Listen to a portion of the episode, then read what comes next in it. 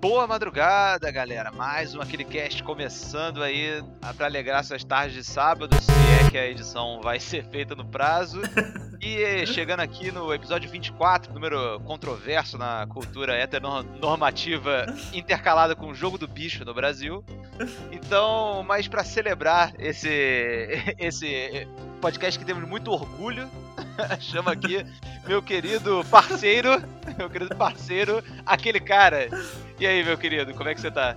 Olá, amigos. Acho que depois dessa introdução, de repente botar a bandeirinha do arco-íris na capa do vídeo, como a grande marca, a empresa, aquele sempre interessado, a gente faz aquele papel social tão, que exige tanto esforço das grandes corporações botar uma bandeirinha de arco-íris, claramente resolve todos os problemas do mundo. Então estamos aqui nesse clima celebratório, um clima de que falando de grandes corporações anuncia uma nova guinada nos patrocínios do aquele verso, porque gente teve uma série de programas patrocinados pela Sony, depois uma série de programas patrocinados pela Microsoft e agora estão promovendo essa reunião entre as duas marcas agora unidas no santo casamento aqui que Microsoft e Sony agora são parceiras do canal, ou pelo menos são parceiras aqui no, na minha casa, porque chegou o PlayStation 5, uma ocasião muito festiva aqui. Então vamos ver como é que essa nova geração se desenrola, para onde que vão andar as conversas ao redor disso, porque tá bem recente aqui. Então vai ser, como sempre, uma boa oportunidade de conversar com meu querido amigo de longa data, meu querido host, meu querido dude sobre seja lá o que for que vai acontecer ao redor do PlayStation 5 aqui.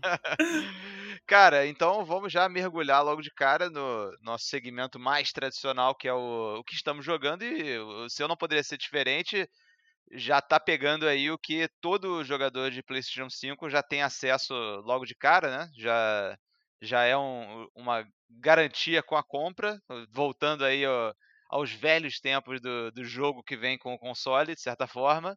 É o Astrobot, não é isso? Uhum, Astro's Playroom.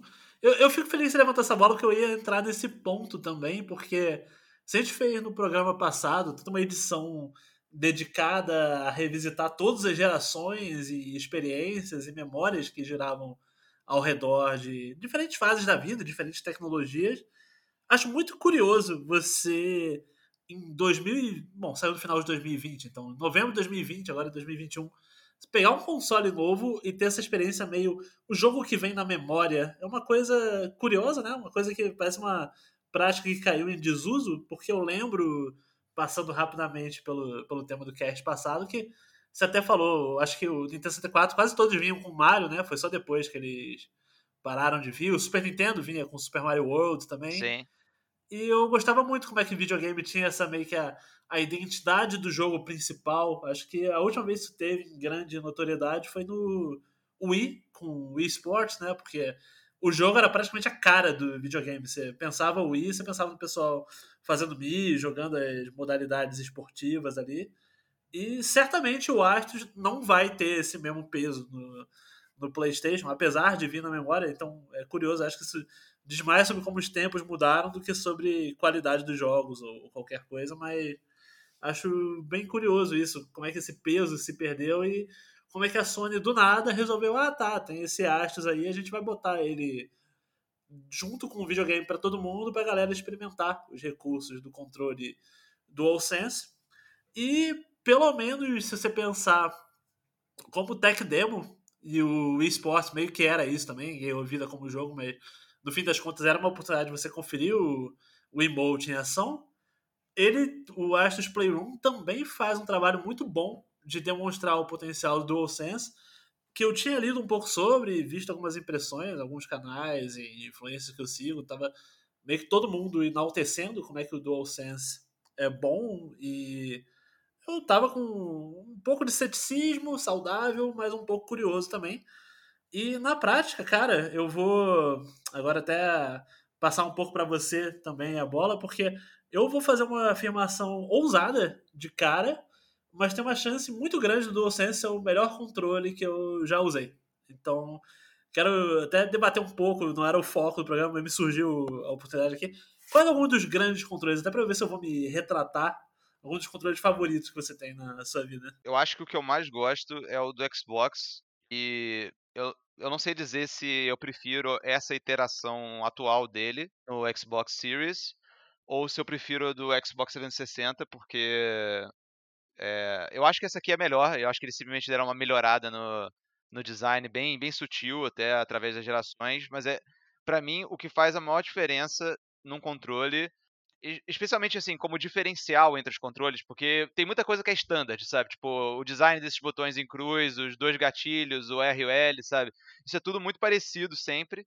Mas para mim o grande diferencial, diferencial de um controle que, é os, que são os que eu mais gosto versus os que eu menos gosto é a posição dos analógicos, porque eu prefiro muito que o analógico esquerdo esteja mais aqui localizado no canto esquerdo do controle e o analógico direito esteja mais convergindo para o centro, enquanto no historicamente a Sony ela faz aquele modelo no qual os dois analógicos convergem para o centro do controle, o que eu acho que deixa sua mão meio truncada no centro, seus dois polegares ficam truncados no centro, em vez de ser uma coisa um pouco mais distribuída, sua mão meio que girando em torno do, do, do joystick.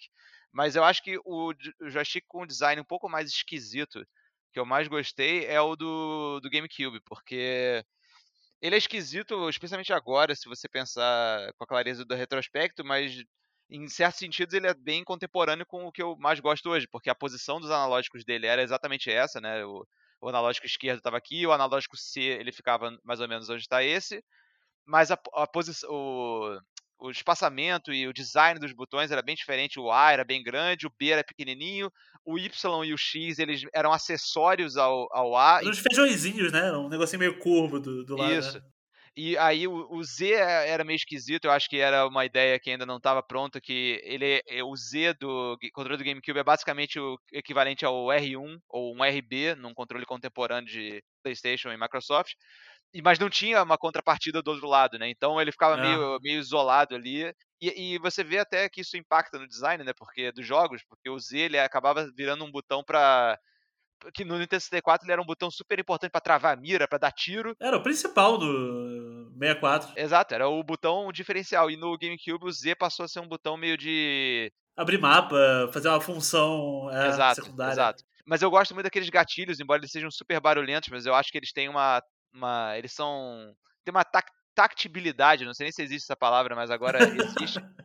que, eu, que eu gosto bastante. Então, eu acho que se eu pudesse destacar dois controles, seria o do Xbox 360 barra do Xbox Series, esse, esse design da Microsoft aqui, e correndo por fora aí numa coisa um pouco mais esquisita, o do GameCube. É, é curioso e ótimo você ter levantado esse, só para pontuar do GameCube a gente tá falando de melhor controle, mas se eu pudesse premiar melhor botão já desenvolvido, para mim é o A desse GameCube, que era é grande, fofo, agradável de apertar.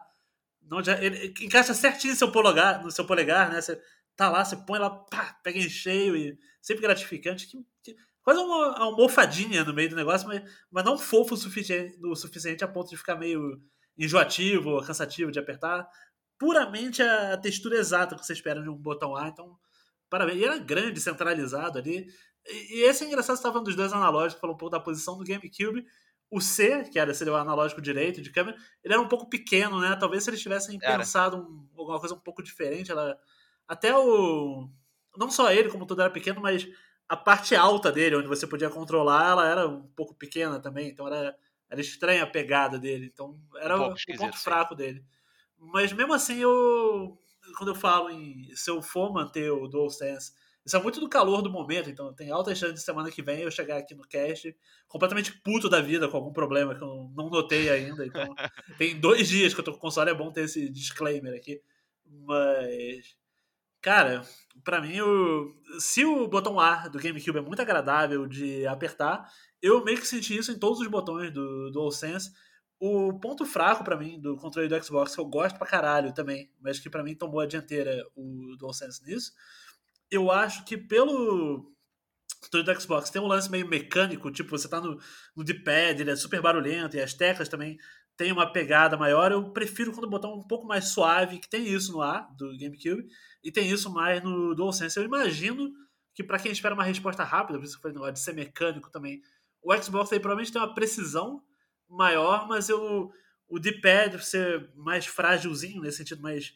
Não, não ter aquele super estalo, aquela super pegada quando você aperta. Todos os o, botões. O D-pad do... não, é, não, não é grande coisa mesmo, não. Eu, eu concordo com isso. O D-pad da Sony é melhor. É, é porque eles, eles fazem esse sacrifício, sacou? É, essa é a Uhum. lógica. É. Eles estão sacrificando, pra mim, a posição ideal do analógico pra ter um D-pad bom. Só que pra mim isso não faz o menor sentido estando em 2021, sacou? Ah, depende. vou- Quer ver um exemplo? É eu acho que não é nem muito teu tipo de jogo, até pra puxar um outro que não vai ser do. Estamos jogando, mas eu estou jogando. E, aliás, eu até já terminei ele, na real, mas aquele Alex Kidd em Miracle World DX que saiu agora. Esse tipo de jogo eu acho muito pior você jogar no analógico. Quando é Eu concordo. E eu jogo, eu jogo no D-pad. Isso, isso. Então, também, mesmo, mesmo que eu tivesse no Xbox ou qualquer um, sempre eu vou preferir o D-pad pra esse tipo de jogo. Mas digo pra jogo de luta 2D, então, quase, quase tudo que é coisa 2D, o D-pad pra mim tem esse valor. Então, eu acho essencial o controle ter um, ter um D-pad bom nesse sentido. Tanto que até o Joy-Con do Switch é péssimo pra você usar esse tipo de coisa. Você precisa pegar o, o Pro Controller pra poder ter um D-pad legal, que a Nintendo sempre foi muito boa. Então, eu vou apontar até uma exceção, porque o controle do GameCube, já que é bizarro porque eu trouxe o controle do GameCube pra premiar, mas uh, de vez em quando eu tô dando umas porradas nele, mas tipo, é, é porque eu acho que ele é cheio de contradições, porque o D-pad dele é bem fraco, porque É, basicamente é. um D-pad do Game Boy Advance que os caras colocaram no controle de GameCube, sabe? Então ele, é- ele é, tipo, se você acha o C pequeno, de fato ele é, ele é meio pequeno, cara, o D-pad do GameCube é Sim. minúsculo, cara, é minúsculo, é dedinho de, de criança, sabe? Mas ele até acabou se beneficiando disso, uma sorte de, de escapar desse problema, porque naquela época talvez tivesse tendo ainda menos jogo 2D do que tem agora, porque agora tá na onda você fazer remakes, revivals, ou lançar jogo retrô e tal. Perfeito O apontamento. GameCube tava tipo muito full 3D, né? E aí você não sentia tanto o de pé. Na- naquela época, jogo 2D era- não era tinha essa pegada, tipo, ah, mas vamos fazer uma parada retrô. Era tipo, pô, é um retrocesso, sabe? Você tá fazendo isso. Sim, sabe? sim. Tava, tava muito na, na entre safra do, do 2D ali e ficou. Não saía muita coisa. Mas aí é isso, cara. Então o D-pad acaba machucando um pouco no GameCube, que é um ótimo controle, acaba machucando um pouco no, no Xbox a Sony se achou legal ali. E vale até pontuar, isso é uma coisa que eu imagino que talvez eu desgoste um pouco mais que você, mas é, é a competição de quem desgosta mais e de todo modo é pacificado que a gente tá alinhado com isso. Mas o DualShock, pra mim, desde a origem de todos os controles de PlayStation, era uma questão de eu não gostava e depois foi ficando um pouco menos pior a cada geração, mas nunca ficando bom. Então, por exemplo, o do primeiro PlayStation eu acho uma atrocidade de controle, acho um lixo, absurdo, é podre o controle do primeiro PlayStation. Aí põe os dois analógicos, continua ruim, vai no DualShock 2, continua ruim, vai no DualShock 3, continua ruim. Aí chega no DualShock 4, eu acho o primeiro controle da Sony que fica meio medíocre, dá pra ah, ok, dá pra jogar e não tô muito incomodado com ele. Não sei se até aí você tá na mesma página. Eu concordo em, em assim, em termos gerais, mas eu acho que o DualShock 2, que é do PlayStation 2, é melhor do que o DualShock 3, tipo, Ah, guardadas as proporções de sua época, porque eu acho o DualShock 3 talvez um dos piores controles já feitos, porque ele é muito leve, muito frágil, muito mambembe. Eu tive, eu tive vários DualShock 3, porque esse- essa fragilidade é real, hein? é, da- dava todos os tipos de merda diferentes. Eu, eu não gostava muito do- dos gatilhos deles. Eu, eu achava que não tinha sentido aquele gatilho. É, da formato que ele era, ele era meio fofo, assim, sabe? É tipo, Uhum, é só- ele era sim. só uma Eu vou concordar com você. fofa. Isso que é bom do debate em tempo real. vou voltar. Pela fragilidade, pelos gatilhos, o 2 é é melhor, mas aí a gente chegou nessa parte em comum mesmo. O 4 até ali É o melhor de era melhor. E pra mim, o- se, se o 4 já dava um salto grande em relação a- aos antecessores dele, em termos de. Porra, era ruim pra caralho, e agora ficou medíocre, passável, ok? Cara, o DualSense ele dá esse mesmo salto e agora pra bater de frente com o Pro Controller do Switch, que é muito bom e meio que. É, é- é até engraçado que, que em cima da mesa, no, no quarto, tem os três controles, eles basicamente seguiram pra essa mesma linha, e aí você pode enaltecer a Microsoft de ter botado esse, esse padrão de ergonomia, de até onde vai os bracinhos do controle no grip pra você Aham. segurar, a posição dos gatilhos, tá todo mundo meio que padronizou pra mim e eu fico feliz, porque esse tipo de encaixe na mão é muito melhor. O- os outros DualShock era muito pequenininho, era muito estranho, e o DualSense já migrando mais pra essa escola, porra, beleza, encaixou legal.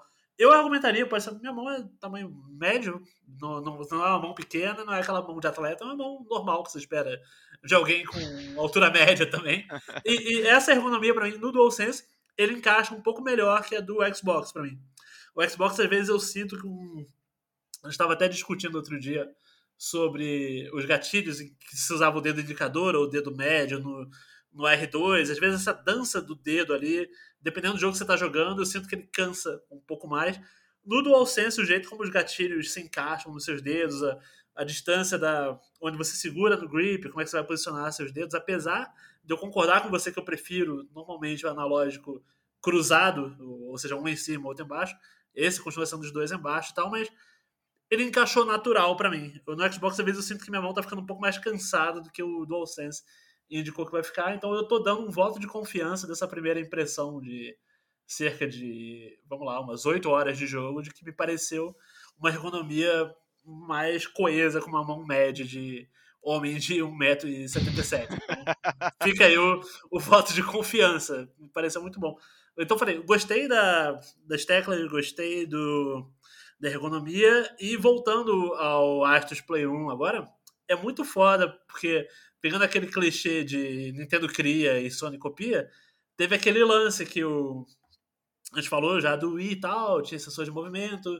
Aí quando eles lançaram o Nintendo Switch, eles quiseram tunar mais ainda o. Eles chamaram de HD Rumble, se eu não me engano, era esse o nome do, do recurso, que é botar para você sentir. Você pegava aquele jogo que deveria ser de graça, eu insisto, que deveria ser um bundle, você pegar o Switch e vir o One to Switch junto. Tinha aqueles minigames justamente para mostrar o potencial do Joy-Con. Aí você ia ordenhando a vaca no ar, então você tava com o Joy-Con, você sentia o leite escorrendo pela teta conforme você ia apertando os botões, ou tinha um outro que você ficava sacudindo, você podia sentir as bolinhas passando por dentro. Então eu achava legal essa tecnologia no Switch, acaba não foi lá tão utilizada no decorrer da. A gente já tá na metade da vida do Switch, acabou ficando por isso mesmo. Eu imagino que o mesmo vai acontecer com o DualSense, não acho que vai ter um monte de jogo, né? Isso parece isso. Um, um mal de, de controle, assim. Se você tem um controle que tem muita, muita inovação perante o resto do, do, do mercado, eu acho que você é fadado a, a sofrer esse tipo de coisa, sabe? Porque, porra, é, as third parties não vão fazer um, um, uma parada pensada para o seu, porque, é, pô, é, é, tudo é custo no final do dia, né? Tudo é custo que o cara vai ter que fazer um, uma coluna de produção só pra, tipo, extrair as paradas. E aí, é, a, cabe à Sony, se ela quiser fomentar essa parada, e não, a gente quer ser nessa geração conhecido por ter o controle mais foda que é usado frequência, eles vão ter que colocar um cascalho para ajudar a reduzir esse, esse gasto aí, né? Porque tem, tem a vantagem de você desenvolver a parada do PlayStation é, dando mais destaque por causa da base instalada. Tipo, geralmente isso, isso ajuda. E é bom que o controle já saiu com essa parada, porque seria péssimo se eles lançassem, tipo, lançassem ah, não, é, é, é, impossível. A história do videogame, quando você pôr no meio, é impossível pegar É impossível. É, aí, aí, porque você divide a sua base, né? E aí hum. é uma, uhum. uma merda. Mas é, eu acho que vai ter uma meia dúzia de jogos first party que deve usar esses recursos que, que você vai detalhar a seguir. Mas eu, eu, eu não ficaria muito animado pela história da, de como essas paradas acontecem para tipo, grandes coisas, sabe? Talvez algumas coisas sejam mais standards do que outras. Vamos, vamos ver. É, porque você vê, é, o Astros Play 1, a, a, o que dá nome ao jogo, isso é a sala de brincadeira dele, ele é até surpreendente, é uma aventura 3D bem parrudinha, porque ele tem ok, é curto, eu não terminei ainda, porque eu fiquei jogando outras coisas, mas deu para sacar já que seria um jogo de mais 5, 6 horas para você terminar ele todo, e beleza. Ele tem, mas tu tem alguns mundinhos e tal, você tem quatro mundos diferentes, com diferentes temas, é, super carismático e legal. A gente fala daqui a pouco sobre como é que ele é como jogo, mas a graça é que as áreas diferentes vão explorando recursos diferentes do DualSense. Então, por exemplo, eles aprimoraram bem o touchpad, que você tinha no DualShock 4 aquela aquele touchpad central, coisa praticamente. Qual jogo faz algum uso interessante daquilo ali? É, eu tenho dificuldade em lembrar Muito algum raro. que use, é. No máximo você clica nele e abre mapa, foi o que acabou virando. Então, né? ele acabou virando um botão gigante de mapa, mas assim, que eu me lembre que, que usa aquilo é só o Infamous Second Son, que é tipo um dos jogos hum, meio é. do começo da, da, geração, quase, quase de lançamento, não é exatamente, mas é ali dentro da, daquela primeira janela. E aí ele tem umas paradinhas que você faz ali, aí até ele até tem um, ele até usa aquele negócio do giroscópio do controle que você vira ele de lado, chacoalha ele para simular como se fosse uma lata de tinta e tal. Mas é, isso foi é, é, sempre assim que acontece. Os primeiros jogos têm essas paradas e depois ele vai abandonando um a um, sabe? É muito doido isso. É, tomara que não aconteça mesmo agora, porque é real muito, muito impressionante. Porque esse touchpad, você já de cara, você vai dando uma calibrada, testando, apresentando recurso, ele vê que ele detecta o seu dedo em tempo real, você pode ir fazendo desenho e tal, isso é bem impressionante como é que ele está captando bem. E aí, a, o atrativo principal, a grande coisa aqui, e isso sim, eu acho que se o esse negócio de giroscópio e tal vai ficar, acho que vai acontecer mesmo com a geração passada, A parada do feedback que ele te dá, cara, é um absurdo, porque você. Eu falei, tem diferentes mundinhos no of Washington. Tem o mundinho da praia, tem o mundinho da neve, tem o mundinho que estão dando um negócio meio metálico. Conforme você vai andando, cada passinho do personagem na tela, você sente na mão como se você estivesse pegando nesse material mesmo. Então, o Ash tá andando na areia, parece que tá segurando um controle feito de areia. É muito, muito peculiar isso aí, muito bem implementado. E isso eu acho que, pelo menos nos first party deles, o, você vai jogar, sei lá, quando inevitavelmente sair outro, outro jogo da Naughty Dog, o Horizon Forbidden West, esse jogo que a, que a Sony vai injetar mais grana em cima, cara, é uma imersão muito foda. Eu nunca fui muito entusiasta de.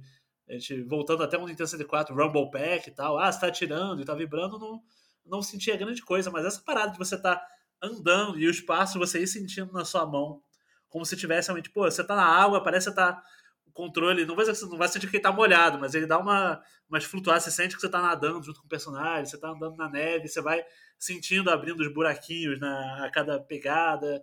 Você tem o, a, o sentimento que eu mais gostei e que eu fiquei impressionado e porque dá um nó no cérebro, parece que tá segurando outro material. Tem uma hora que o Ashes ele vira um bicho feito de mola e ele tá dando um negócio metálico.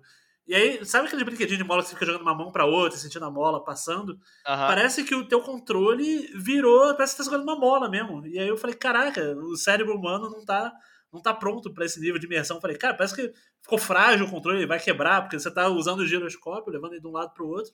E sentindo, cara, ao invés de ter um controle de 400 e poucos reais na minha mão, eu tô segurando uma, uma mola lenta aqui. Então, e, e funciona bem, você realmente se sente controlando uma mola, mas que eu não sabia que eu estaria no videogame em 2021 fazer simulador de, de mola e sentindo uma mola na mão. Então, parabéns aí pela, pela conquista técnica, mas isso dá uma ideia do tipo de potencial de coisa que o nego pode fazer e para minha tristeza provavelmente não vai, porque como a gente falou e passei ficou bem aqui, esse tipo de coisa costuma, tipo, ah, fora um showcase técnico no começo, um ou outro jogo vai acabar usando para para uma paradinha ou outra. Imagino que eu até botei para testar porque eu tinha sorte de ter recebido ele para análise no PS4 e aí ele tem versão aprimorada no Play 5, eu botei para baixar o aquele o Dirt. Eles falaram que você sente também a, os diferentes terrenos e tração. Eu quero ver como é que vai funcionar em corrida. Eu, o que eu saiba que usa alguma coisa dessa parada do Rumble, além desses, desses que você citou, o Call of Duty Black Ops parece que tem uma parada na resistência do, do gatilho quando você atira pra ser mais Ah, realista. Aham. Mas eu vi muita gente falando que isso é, Ruim. é desagradável. É, é- fica demais, sabe? Porque no Ars ele te mostra, por exemplo, você, é é o gatilho adaptável que eles chamam, e como é que acontece. E é impressionante, na real, como tecnologia, porque você tá lá, é o gatilho, ele é meio fofo também na linha GameCube, mas o que acontece é que se o jogo quiser, e se você habilitar esse recurso, quiser, felizmente pode desativar, então eu acho isso legal, porque mesmo para quem acha desagradável, é só você ir no Options e pedir para não ter isso, e aí o gatilho vai funcionar igual a qualquer um, então eu sempre agradeço quando tem opção. Mas o lance nesse, dando o exemplo do Astros e depois saltando para esses outros, mas, por exemplo, você, tá, você vai puxar uma alavanca, e aí a alavanca tá meio emperrada. Então, o R2, se você fizer a pressão que você normalmente faz, que a gente estava jogando Halo agora há pouco, se você apertar como você faria para dar um tiro normal, ele vai não vai funcionar. Tanto que até na primeira vez eu falei, ué, o controle tá meio ruim, eu não tinha entendido. Você tem que fazer uma força extra, que é, é uma força mesmo, cara. É tipo pra desemperrar uma parada. Eu até fiquei, falei, caralho, se o controle deu uma quebrada aqui, eu fiquei com medo. Falei, ah, aí eu lembrei, ah, é, tem o gatilho adaptável. Aí eu forcei mais. E é uma força que é meio pra, tipo, você desemperrar mesmo um negócio. Eu falei, caralho, como é que o nego travou e travou mesmo ali. E aí tem diferentes graus de, de travamento. Ele funciona melhor no quando você vai usar um arco e flecha e você sente a tensão da, da Uhum, corda, da corda. conforme você vai apertando. Isso foi bem foda, eu acho que dá pra usar isso legal em, em outros jogos. Um amigo meu também tinha falado que no FIFA, se você estiver jogando FIFA 21, e esse é um uso curioso, o jogador vai ficando cansado e o botão de corrida sempre foi o R2 mesmo. Então, quanto mais cansado o jogador, mais você tem que fazer força pra ele correr. E aí é aquela parada, se você for jogar hardcore, eu imagino que vai te cansar pra caralho e pode dar um desgaste, mas pro, pra, pra mostrar o controle, pra ter uma imersão ali num jogo curto, porra, parece interessante, sabe? Sim, eu acho, o outro que eu sei que tem alguma coisa também é o Returnal. Parece que Hum, tem pois um é. mundo que. um dos biomas, né? Porque o jogo é estruturado em diferentes biomas que você vai indo. E parece que tem um que tem uma chuva. Que ele, ele meio que vibra como se, tipo, tivesse caindo água na superfície do controle, assim, sabe? Tipo, Hum. gotinhas de água, sabe? Tipo, como se você colocasse a mão contra uma janela que tá chovendo, sabe? Essa, chovendo torrencialmente. Essa é a descrição que eu, que eu peguei da- das pessoas Cara, falando. e deve funcionar bem essa porra. Eu te falei que no Astro já tem isso, da, da parada Sim, da sim. água e tal. Eu até articulei um pouco pior, mas é isso aí. Eu imagino muito sendo esse negócio de a mão no vidro molhado e escorrendo, e você sentindo uma ou outra gota e tal. Cara, é bem, bem promissora essa tecnologia. Pra mim foi a interessante, como a gente já sempre enalteceu no Nintendo 64, que foi meio que Rumble Pack, o começo dessa parada, e ver como é que tá hoje em dia. Porque eu falei, eu particularmente não tinha imersão no Rumble Pack original. Eu, eu tinha ele, usei no Star Fox, no GoldenEye. Ah, legal, pô. Tô atirando e tá vibrando. Mas normalmente eu desligo a função Rumble. Nesse aí, quando eu for jogar uma parada, pô, eu vou não, deixar sempre. Ah, você usa sempre? Eu uso sempre. É, não, não porque eu considero imersivo, mas é só porque o Rumble me dá uma. Às vezes me dá é uma camada mais de informação, sabe? Às vezes ele vibra pra me dizer alguma coisa, sabe? Tem, te- te- me deixa mais alerta, tipo, de que alguma coisa vai acontecer. é, ou então me dá um feedbackzinho mais no tiro pra pontuar melhor a ação. Eu acho que ele tem uma função muito acessória, assim. E eu não acho que essa tecnologia padrão de, de Rumble que, que tem, tipo, quase todas as gerações tiveram desde o Rumble Pack, né? Que o Rumble Pack era tipo, era parada a solução gambiarra, né? É, tu encaixava ali onde era o memory card, né? Exatamente, tu enfia tipo um uma porra de um vibrador no teu controle e aí, e aí ele, aquela porra ali dá uma chacoalhada e tal, e aí você você tem essa função, mas é, depois que ele começou a ser uma parada nativa do- dos controles, eu acho que pra mim ele só dá uma camada de informação. E essa com esse, essa tecnologia nova da Sony, me parece a primeira vez que os caras estão retomando essa ideia do que eu concordo. No começo, o Rumble Pack ele tinha esse direcionamento pra ser tipo imersão, sabe? Tipo, quando você atira, você vai ter o negócio. Quando você tá pilotando um carro, você vai ter ele vibrando. Então, ele Isso. tinha essa, essa pegada e eu acho que ele nunca entregou isso até então. E agora talvez consiga. Tem inclusive trazer uma informação, só Ah. pra complementar. Eu ouvi uns burburinhos aí, eu tipo, especulando, mas nada muito confirmado e tal, porque ah, não sei se você é ligado que a Microsoft tem essa, esse hábito de lançar um controle versão Elite. Hum, sim, sim. E aí eu, vi boatos de neguinho querendo que o controle Elite tivesse essas paradas de, de Pô, é, é. Rumble específico e tal, não sei o quê. E aí eu não tenho muita esperança que isso vai acontecer, porque eu acho que vai, aí vai acontecer exatamente aquela parada que a gente falou da divisão da base, sabe? Cara, pode ser, mas é que não vai ter um jogo que exige necessariamente isso pra você poder progredir. Seria mais um bônus. Eu não, eu não acho que acabaria dividindo a base se eles fizerem. Eu acho até que eles deveriam copiar, porque se for ver, olha só, a gente até acabou ventilando aqui antes. A gente falou, pô, no Dirt tem, no Call of Duty tem. Você usar minimamente essa parada para imersão é uma coisa que as turrets não vão ter muita dificuldade de aplicar. Se elas já vão estar fazendo para Sony em ou outro, tipo, ah, pô, você tá andando É verdade, na, é verdade. no, num mapa de lama, então eu vou passar um feedback para você sentir que você tá andando num terreno meio lameado aqui. Esse tipo de coisa é até fácil de você padronizar para todo mundo, já que você já vai estar fazendo ali. Então, para a Microsoft, eu acho que faria bem de copiar isso sim, cara. Não vejo. Eu falei, não, não, não tem tanta carga pejorativa em copiar em videogame. Tal- talvez o único, a única limitação seja o custo. Porque, tipo, o, o- porque os controles Elite eles já são mais caros. Então, tipo, se o cara colocar mais caro, mais essa tec- tecnologia em cima, talvez ele fique fora até do, do, do mercado que eles vendem com essa porra, que é mu- muitíssimo limitado, sabe? Porque é um controle, porra, é, Elite mesmo. Elite. É- é- eles querem dizer Elite no sentido, tipo, peak performance, mas é Elite no sentido É. de, tipo, meu pai é rico, sabe? Nossa, é, é engraçado falei que as coisas boas de conversar e sem roteiro e ver pra onde anda, que eu não tinha pensado nisso, mas você vê tem uma certa contradição de nome, porque imagina que inevitavelmente a gente tá agora, eu falei, tem poucos, tem oito meses do console aí, mas daqui a uns dois anos, sei lá, eles vão lançar uma linha Elite da parada. Imaginando que e a recepção do DualSense com essa parada já tá bem positiva, eu falei, praticamente todo mundo elogiou esse sistema se você lançar um controle Elite e aí você já normatizou no outro lado que, porra, a experiência foda da geração é você sentir essa imersão desse tipo de feedback com o Rumble. Esse tá com aquele Rumble antigo, ele já não é tão Elite assim, né? Talvez o nego fique no- É, meio obrigado a copiar nesse sentido por. Pô, se a Nintendo tem, se a Sony tem, não dá pra você botar ali, entendeu? Eu, eu sinto que o consumidor do controle Elite, que é o consumidor hardcore Microsoft, ele simplesmente vai falar assim: nós não queremos esse tipo de coisa, sabe? Tipo, uhum. tire esse tipo de coisa de casual dos nossos controles Elite. Mas assim, mas eles vão dizer isso só se não tiver. Porque se tiver, eles vão falar, ah, agora o melhor controle de todos tem isso, sabe?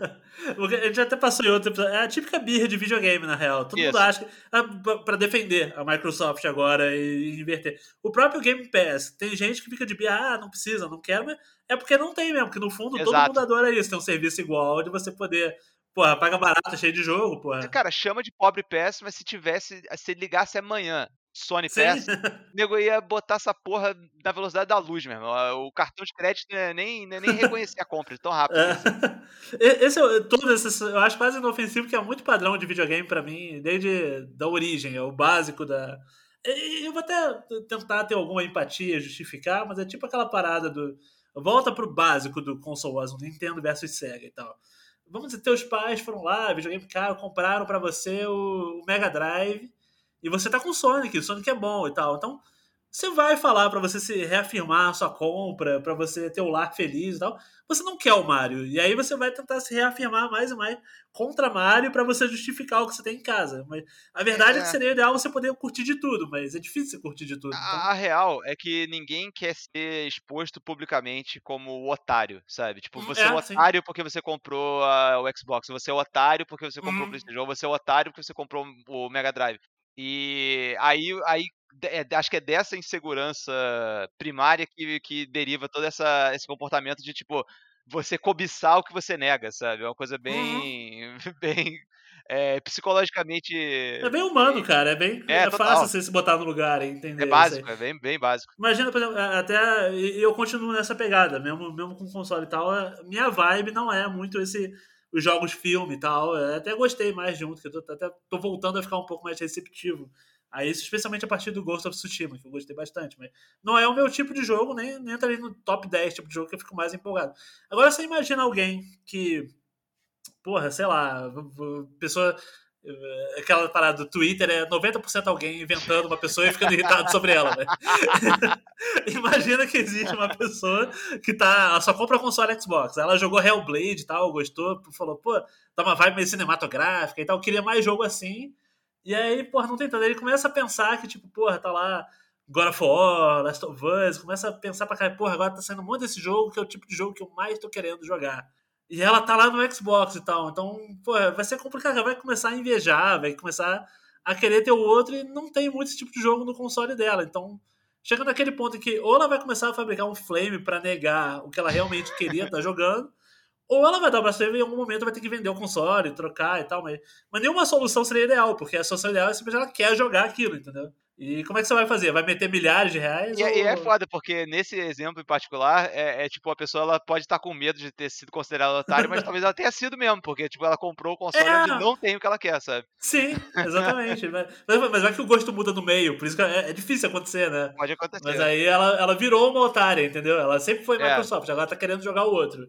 Ela virou uma otária fora do controle dela, então a solução nunca é fácil pra esse tipo de coisa. A loucura é mesmo entrar no Flame, né? Tipo, ficar ah, é. reclamando de jogo filme, cobiçando pra caralho ter um Unchartedzinho, alguma coisa é. assim. E, e, porra, pelo menos acho que vai começar a ter isso. Eu acho que esse Indiana Jones acho que vai ser meio nessa pegada jogo filme. Cara, é até uma decepção, que é, quando a gente fez as previsões da E3, eu... eles só mostraram o logo do jogo, é complicado. Eu não, não vou. É. Tanta aposta errada também, não sei para onde vai a, a parada. Se for jogo. É, é, é, o fácil, né? Ser meio Uncharted na parada. Eu acho que é o, é o esperado ali. É o fácil. Mais óbvio vai fazer isso. Eu não, eu não acho que vai sair muito disso, não. Eu acho que ninguém vai play safe um pouco com isso. Pode ser. Até o. Não tem nada a ver com isso, mas até aquele jogo do Guardiões pegou uma vibe meio Uncharted agora. E pra você ver como é que o Safo nem é tão ruim, porque ah, cara, copia aí mesmo e faz esse template melhor do que tipo Vingadores, que tentou lá ser jogo como serviço e jogo single player, é. tudo ao mesmo tempo, e não acertou em nada. Faz a fórmula que geral acerta e tá bom, né? O, o Vingadores tentou copiar outro template que geral acha que é fácil de fazer e não consegue. Todo mundo acha que pode ser looter shooter e jogo como serviço, até a hora que faz é um fracasso, tipo Anthem, tipo Avengers, tipo coisas assim. É, é, por alguma razão, a aventura terceira pessoa com narrativazinha, eu acho que esse é o modelo meio. Sei lá, por exemplo, eu não gostei dos últimos Tomb Raider, não consegui nem terminar, mas.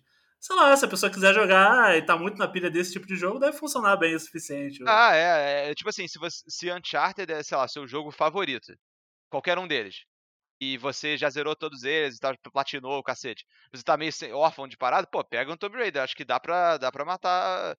Dá pra matar o, a saudade. O lance para mim é que, tipo, Uncharted não é meu jogo favorito. Eu só acho hum, legal. É. Só que aí quando você tira o polimento da Naughty Dog, tipo, de criar bons bons set pieces e bons personagens e, e boas, tipo, o, o, espetáculo visual da coisa, você tira isso tudo e coloca, tipo, um time que não é tão, tão experiente, tão foda pra fazer, aí, pra mim, não é suficiente, sabe? O, o que resta é, eu reconheço como Uncharted, mas não, não o suficiente pra, pra me segurar ali, sabe? Mas é o Astros, o Astros é, essa, esse jogo do Astro, Astrobot? Astrobot o nome dele? É, acho que Astrobot é o nome do personagem, mas acho que o nome do jogo é só Astros Playroom. Astros Playroom. É, mas aí, tipo, você vai passando por esses cenários e ele meio que apresenta as funções do PlayStation 5, né? Essa é a premissa hum, do, do, jogo. Isso. E, e, ele é um joguinho de plataforma 3D por si só que faz isso ao mesmo tempo. Então, ele tem inimigozinho, você dá ataque com quadrado. Isso não é uma coisa nova, ele não tá mostrando isso como, como pioneiro. Mas ele honra essas funções de base. Pula com X, pula de plataforma, tem que saltar por um buraco e tal. Então, é eu parar pra pensar. Talvez um, meio que um jogo meio Lego nesse sentido, que é uma plataforma sim, 3D sim, básica. Simples, assim, né? Ataque simples e tal. Ele tem, ele tem essa simplicidade no, no grosso da parada. Tem um hubzinho principal, você pega colecionável, então tem um valor de. É um jogo. É, por isso que eu falei, é até surpreendente de ser de graça e, e vir na memória, porque, como eu falei, o Anti-Switch faz até menos, porque é uma coletânea de minigame, e a Nintendo preferiu cobrar por fora. E aí a Sony, nesse caso, pelo menos, mandou melhor, na minha opinião, de, porra, ao invés de cobrar 40, 50, 60 dólares nesse jogo, botou lá para você testar o controle. Uma aventura 3D que faz uso dos recursos todos.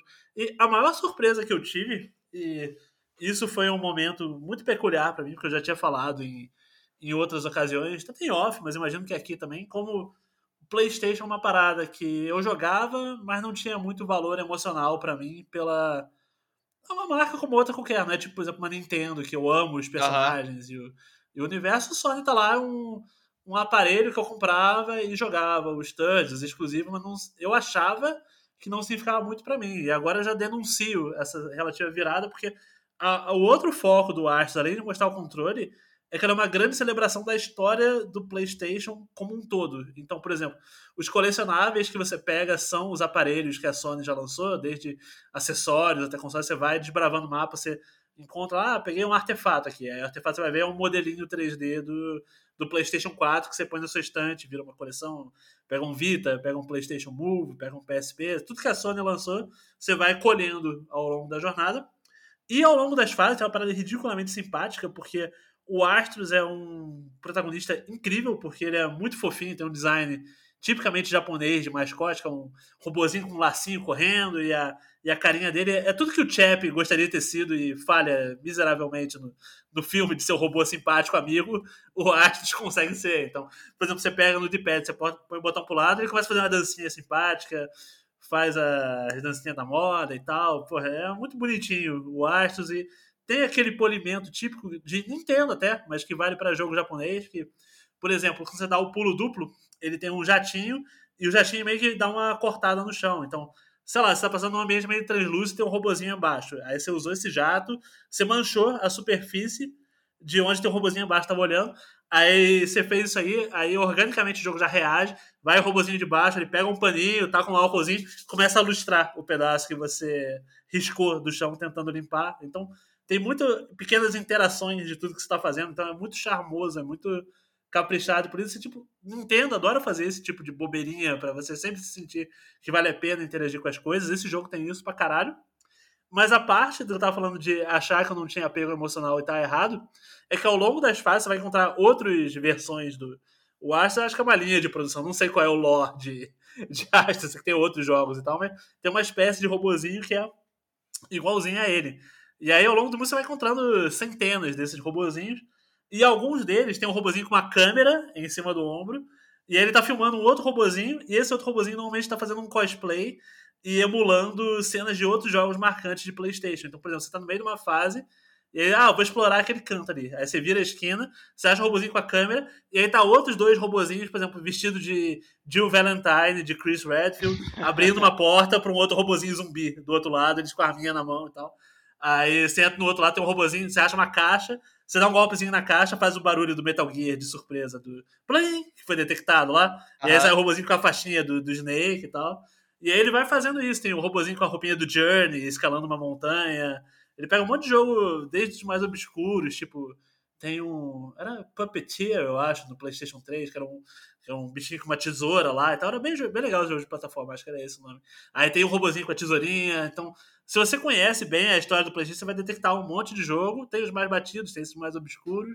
Mas. E vai desde o PlayStation 1 até os mais modernos. Então tem uma robozinha Aloy, por exemplo, do Horizon, tem robozinho de Joe e Ellie de Last of Us. Então, conforme você vai passando nisso e vai, você vai coletando os artefatos de PlayStation e tudo gira ao redor de arquitetura de PlayStation, tem esses mascotes e um mundo bem feitinho pra caralho, eu comecei a notar, caralho, porra, eu acho que na real eu não tinha notado, mas o PlayStation sorrateiramente ele acabou deixando uma, uma marca na minha vida, assim. Então, tem esse bom trabalho de celebração histórica ainda. Além de apresentar o novo do DualSense, ele ainda manda essa cartada boa de tipo, pô, vamos ver como é que ele chegou até aqui. Então, vai desde revisitando os hardwares até homenageando os personagens. Isso, pô, deu um temperinho muito foda no arte, cara. Jogaço absurdo. Eu tô dando uma olhada enquanto você tá falando, na... porque o, o Team Azobi, que é a equipe que desenvolveu o, esse é, jogo... É, da Japan Studio, né? Exatamente, eles, são, eles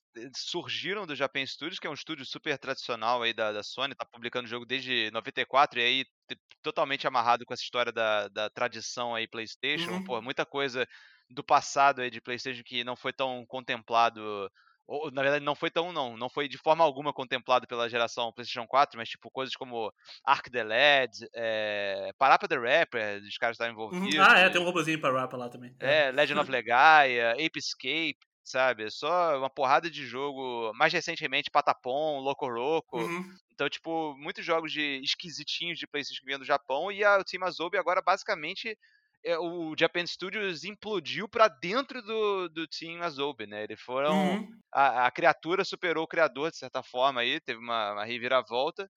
Então, tipo, eu acho que os caras eles estão com um futuro bem engatilhado aí para tocar o que, que vai ser a produção oriental da, da Sony, tirando, claro, sei lá, o, o Gran Turismo, né, que é uhum. feito pela, pela Polyphony Digital, mas é, mas não é, não é bem um jogo tipo japonês, sabe? É um jogo de corrida, sabe? É global, assim. Sim, sim. É, então, eu acho que o Team Azobi pode estar com um momento importante até para talvez dar essa guinada de criar mascote, criar mais identificação da marca uhum. PlayStation, celebrar mais o passado e eu espero que a Sony ela pegue essa essa deixa para é, eles investirem na parte de tipo criar é, mais forma de retrocompatibilidade, sabe? Tipo, ampliar essas paradas assim pra, pra ser compatível. Pô, tu quer que a gente celebre, então deixa todo mundo participar disso, sabe? Não Sim, só é. quem, quem lembra da parada e ainda tem o console antigo, né? Total essa parada. E eu fico feliz de que tinha um debate rolando, especialmente ao longo do.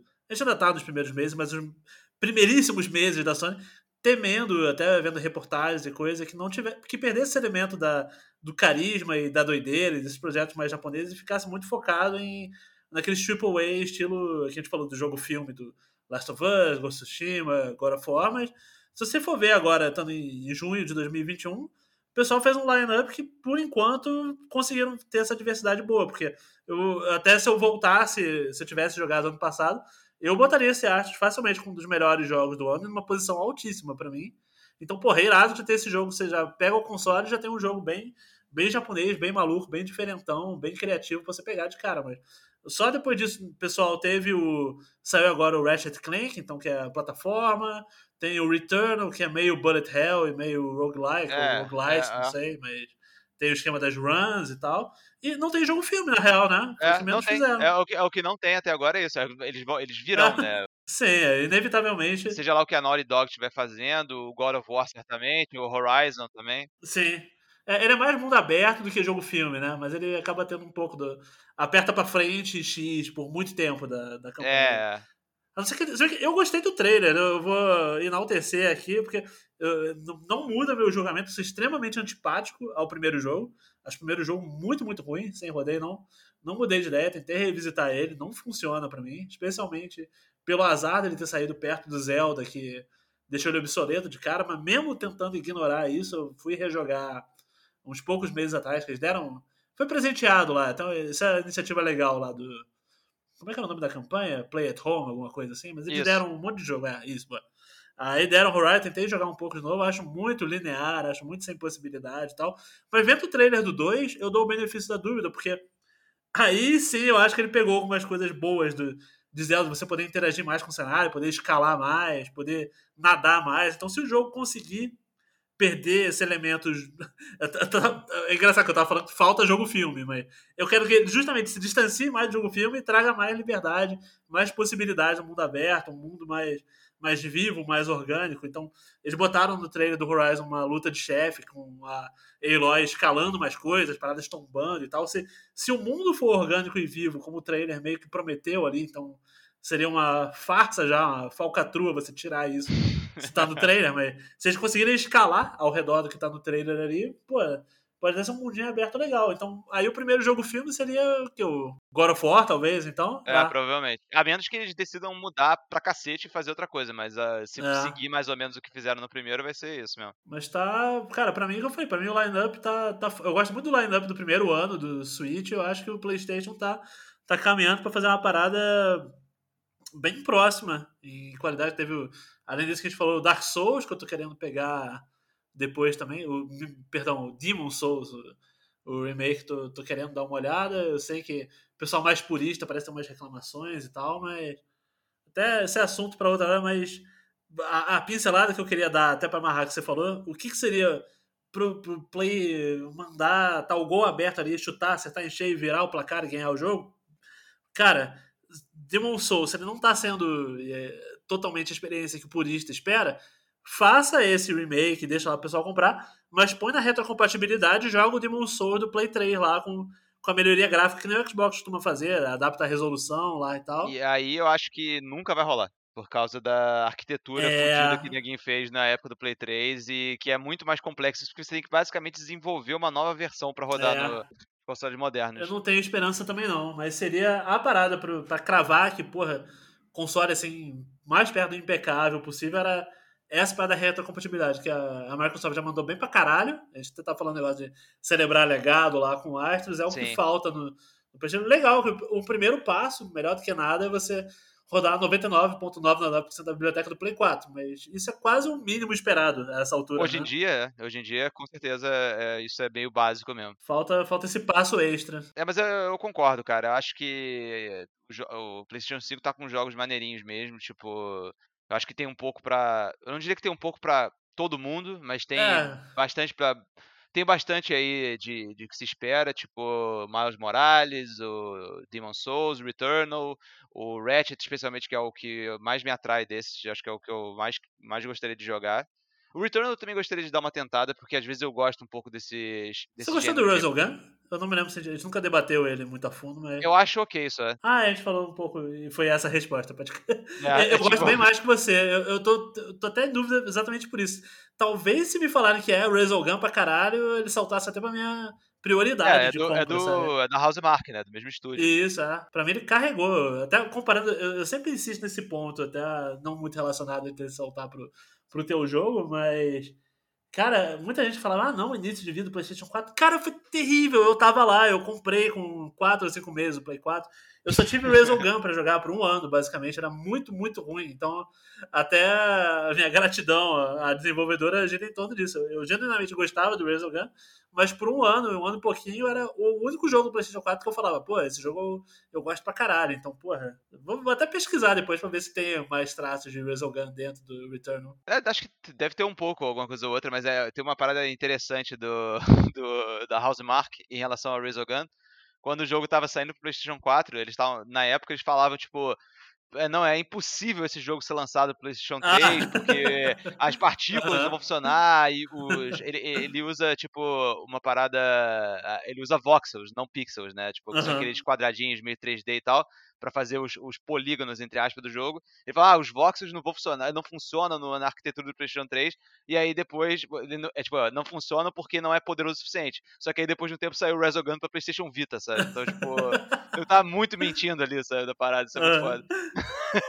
ah, do, tá tendo um pouco, em alguma medida disso agora já, com Teve o caso infame da Gearbox com Godfall. Do Godfall. É isso. Ah, não, agora o jogo feito pra PlayStation não vai rodar no Play 4 de jeito nenhum. Ah, exceto que agora vai, então toma aí o Godfall. E é foda porque o jogo que é anunciado e lança pro PlayStation 4, tipo Cyberpunk 2077, não roda no PlayStation 4, sabe?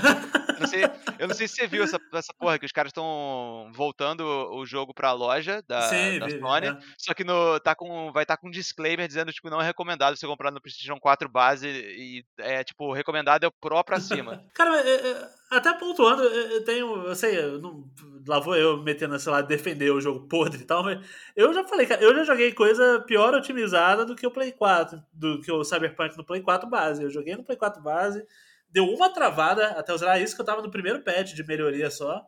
Teve um ou outro probleminha e tal, mas nada, nada demais. Ela era é bem, bem zerável, sabe? A galera fez um. É claro que não subestimando a reclamação real da, porque foi prometido muita coisa e não entregou ali, então é um. Até, inclusive, eu diria que um dos maiores golpes já dados na história da indústria É, foi o foi lançamento do. Cyberpunk, então é, é bom ter isso em mente para não ter a, a aparência de que eu tô passando pano, porque tem esse golpe fudido ali, mas, mas que dá pra zerar e que é plenamente jogável, cara, isso é, sabe? Então, a ponto de tirar da loja, sabe? Entendeu? É, não, mas é, a- eles só tiraram da loja porque foi guerra co- corporativa. Porque a, Isso, porque é. a, a Aham. CD Projekt falou que é- era pra pedir. Se não gostou, pede, Isso, isso, pede dinheiro de volta. E a Sony falou que porra é essa? E aí falou, ah, então beleza, não vende. Aí foi, foi isso que aconteceu. Porque, porra, tem jogo muito pior do que Cyberpunk, com Isso, é. certeza. Tem, tem jogo zoado, jogo incompleto. Eu- Cara, o, o Alex Kidd, que eu falei há pouco, travou mais do que eu. Eu travou duas vezes o Alex Kidd. Tem uma hora e meia de câmera, travou duas vezes, sabe? Quando tava gravando. Então, porra, não é. É, A Sony não, não tem muito. pô, é, tipo, ele- eles só são menos piores do que o Steam, sabe? Que o Steam coloca qualquer merda lá, sabe? Qualquer Sim. merda pra vender no Steam. A Sony tem um pouquinho mais de controle de qualidade, mas não é muito mais, não. Então, não, não vem com essa, não vem com essa parada de, de querer pagar de, de puritano É. agora, não, porque não tá dando ninguém. Mas, ó, pra, pra tirar o gatilho, porque esse tema, normalmente toda vez que a gente tocou em Cyberpunk foi meio amaldiçoado, taca, acho que até tu ia fazer isso agora, mas tacar a bola do que, que você tá jogando pra dar uma limpada na, na aura aí, né? E Não, mas a maldição continua, cara, porque eu vou trazer pra cá uma, uma discussão. A gente já falou disso, em, em- já, já gravou vídeo, já falou outras coisas, mas Não vai trazer o Dungeons Dragons, vai? eu vou trazer, eu vou trazer. Ah, não, pô, um Eu- eu abraço, vou- tchau, boa trazer- noite, boa eu vou madrugada. trazer, eu, eu vou trazer Mas cara, Ah, tem, tem, tem uma discussão importante que eu acho que, que sai desse jogo, que é o Day One do Game Pass é uma parada foda, sacou? É uma parada que eu acho maneira nesse ecossistema, eu acho que é uma parada que gera hype, e eu não acho que a Microsoft tem grandes obrigações em relação a isso, no sentido de, tipo, eu não tô exigindo que todo jogo que nego vai botar Day One seja, tipo, porra, nota 10, sacou? É, não preciso que seja um clássico instantâneo.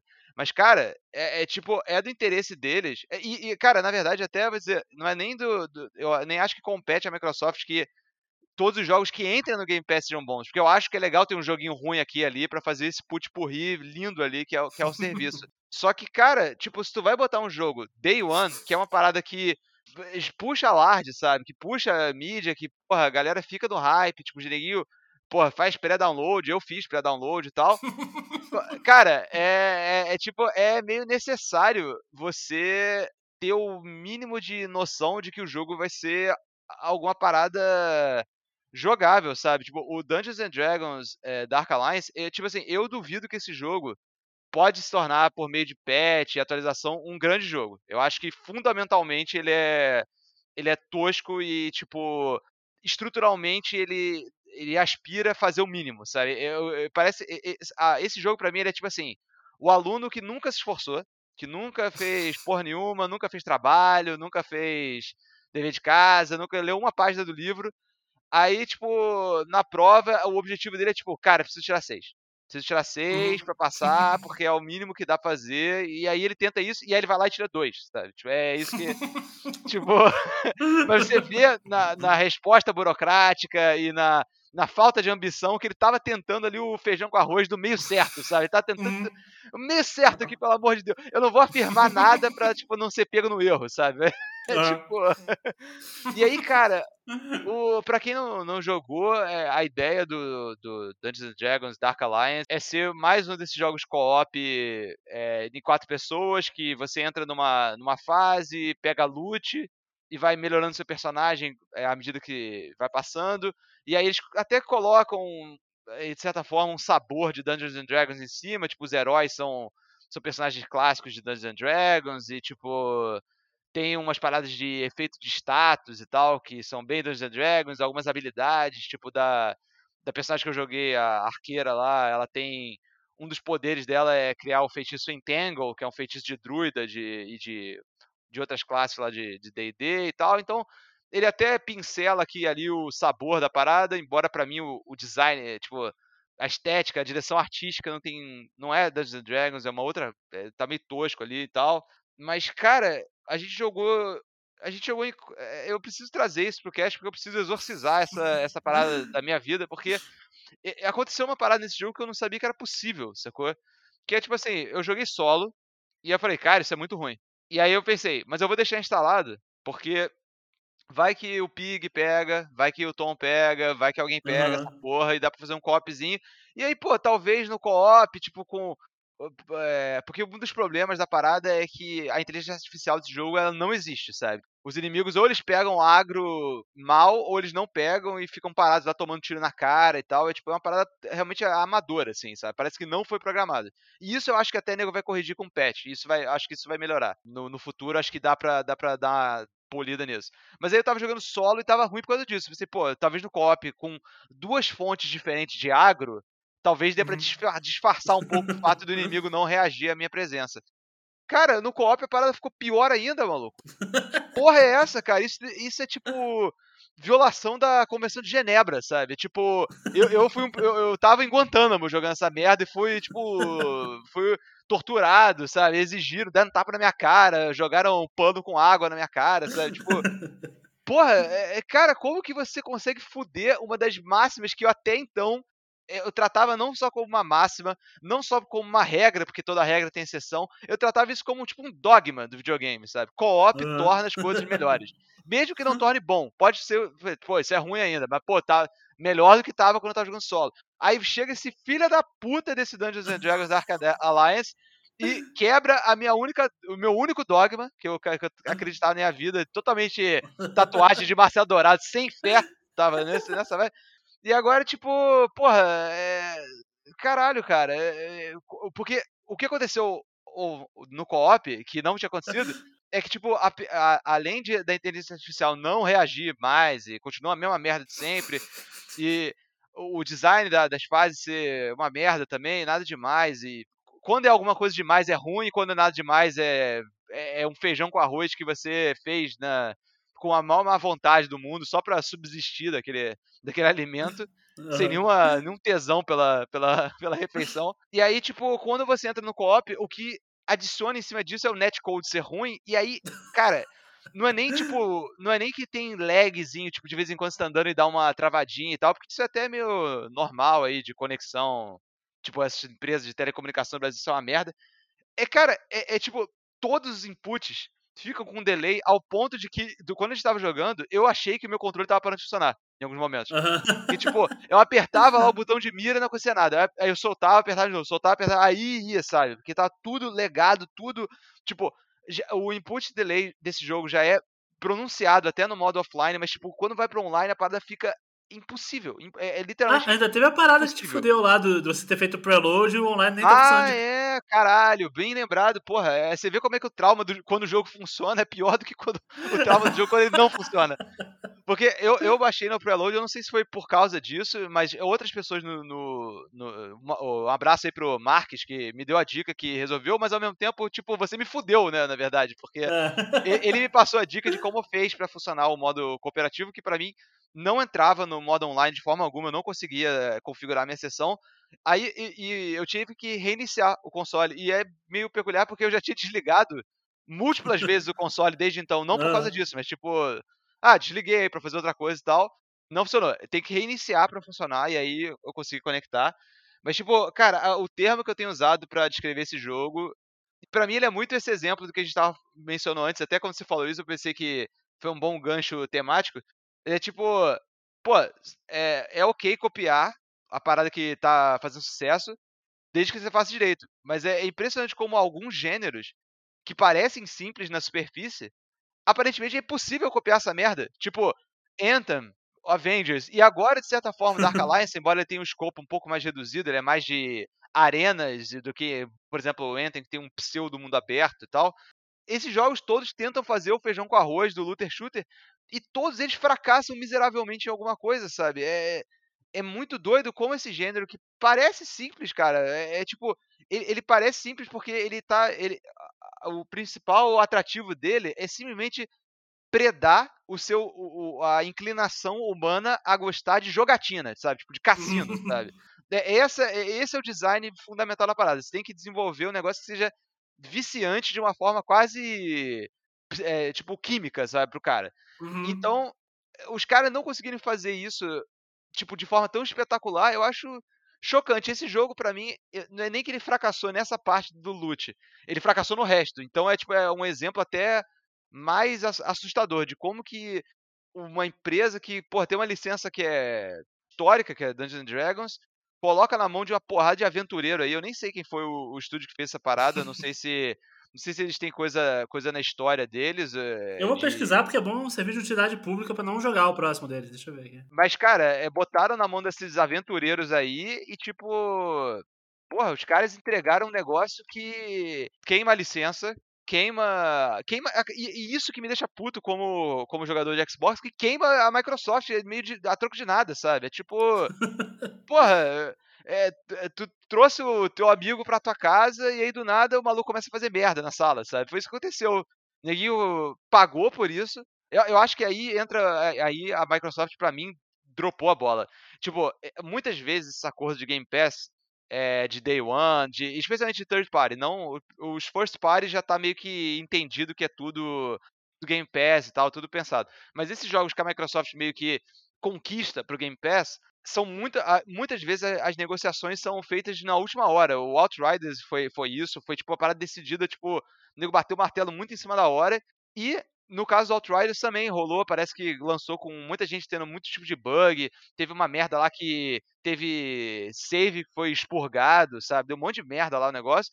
E, porra, a gente sabe que o Game Pass, a negociação funciona da seguinte forma: a Microsoft chega, coloca uma grana no, na parada, pra, tipo, ó, você não vai vender essas unidades que a galera vai baixar, mas eu tô compensando por isso. Uhum. Porra, se você tá colocando esse dinheiro, beleza, você tá comprando teu jogo lá no seu serviço, mas, pô, eu acho que você devia tá comprando também, tipo, pô, deixa eu dar uma olhada como é que tá esse jogo aí, sabe? Uhum. Tipo, pra não não jogar lixo na parada, não diluir a parada, especialmente essa safra do do Day One, que é uma parada que não é todo jogo que é Day One no Game Pass, uhum. é até uma parada meio premium, assim, uma parada meio, meio rara e um evento, é um, é um mini evento dentro do Game Pass. Uhum. Porra, você não pode queimar os seus eventos com uma merda dessa, sabe? É. Isso é um tiro no pé. E, e, o dano é muito maior do que, tipo, ah, um jogo ruim que eu peguei no PS. Porque se eu pego um jogo agora, que já tá lá no PS, um jogo antigo, eu jogo uma meia hora e acho uma merda, pra mim não é um, não é um dano pro PS. Foda-se, tá, uhum. ele tá lá, beleza. Quem gostou, gostou. Quem não gostou, não gostou.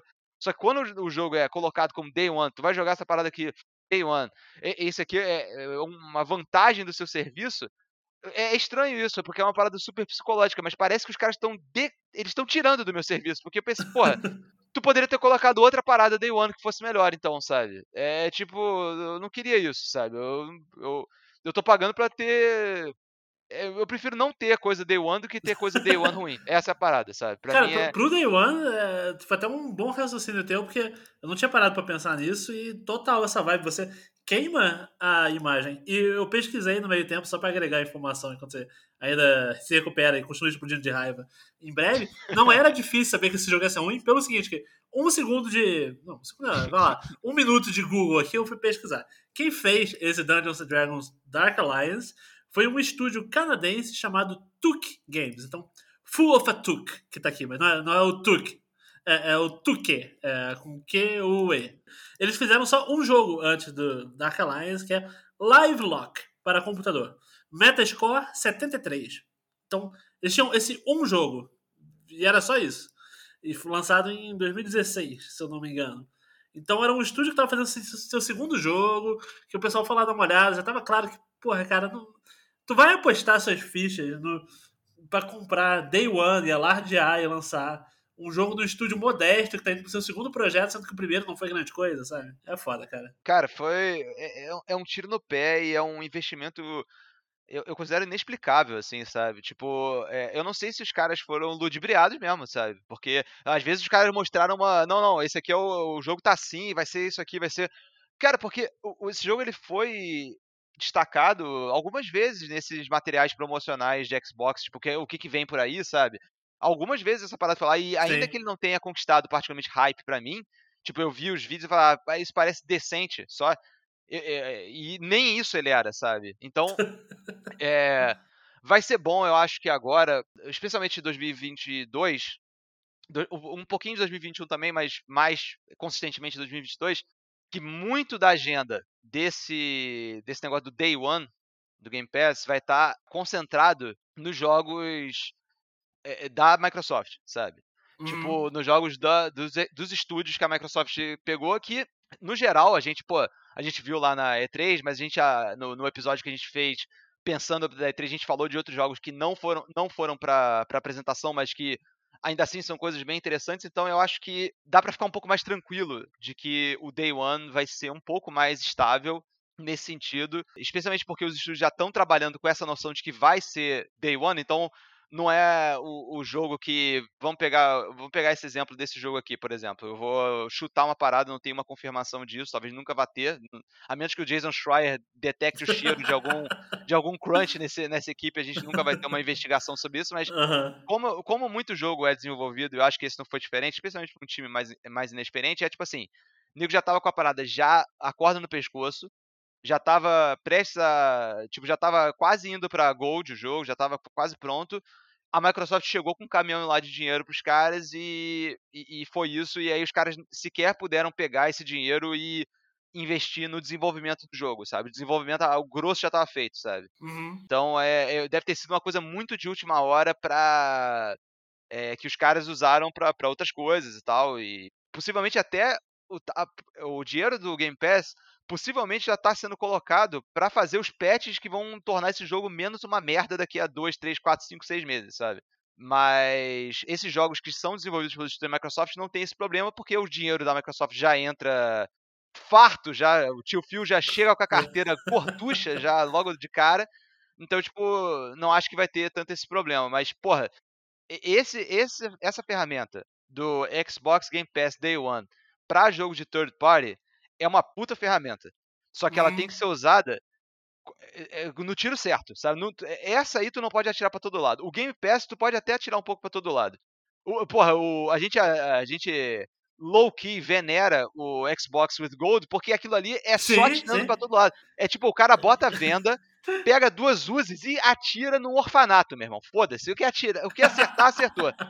Porque é só loucura, é só jogo merda, é só coisa que ninguém tá pedindo, e isso é, é especial para mim, sabe? Eu acho maneiro. Todo Total. mês tá surpresa de três jogos que eu nunca pensei na minha vida tá é, jogar. Você, nunca na sua vida iria comprar, agora você tem. É tipo... Exato, exato.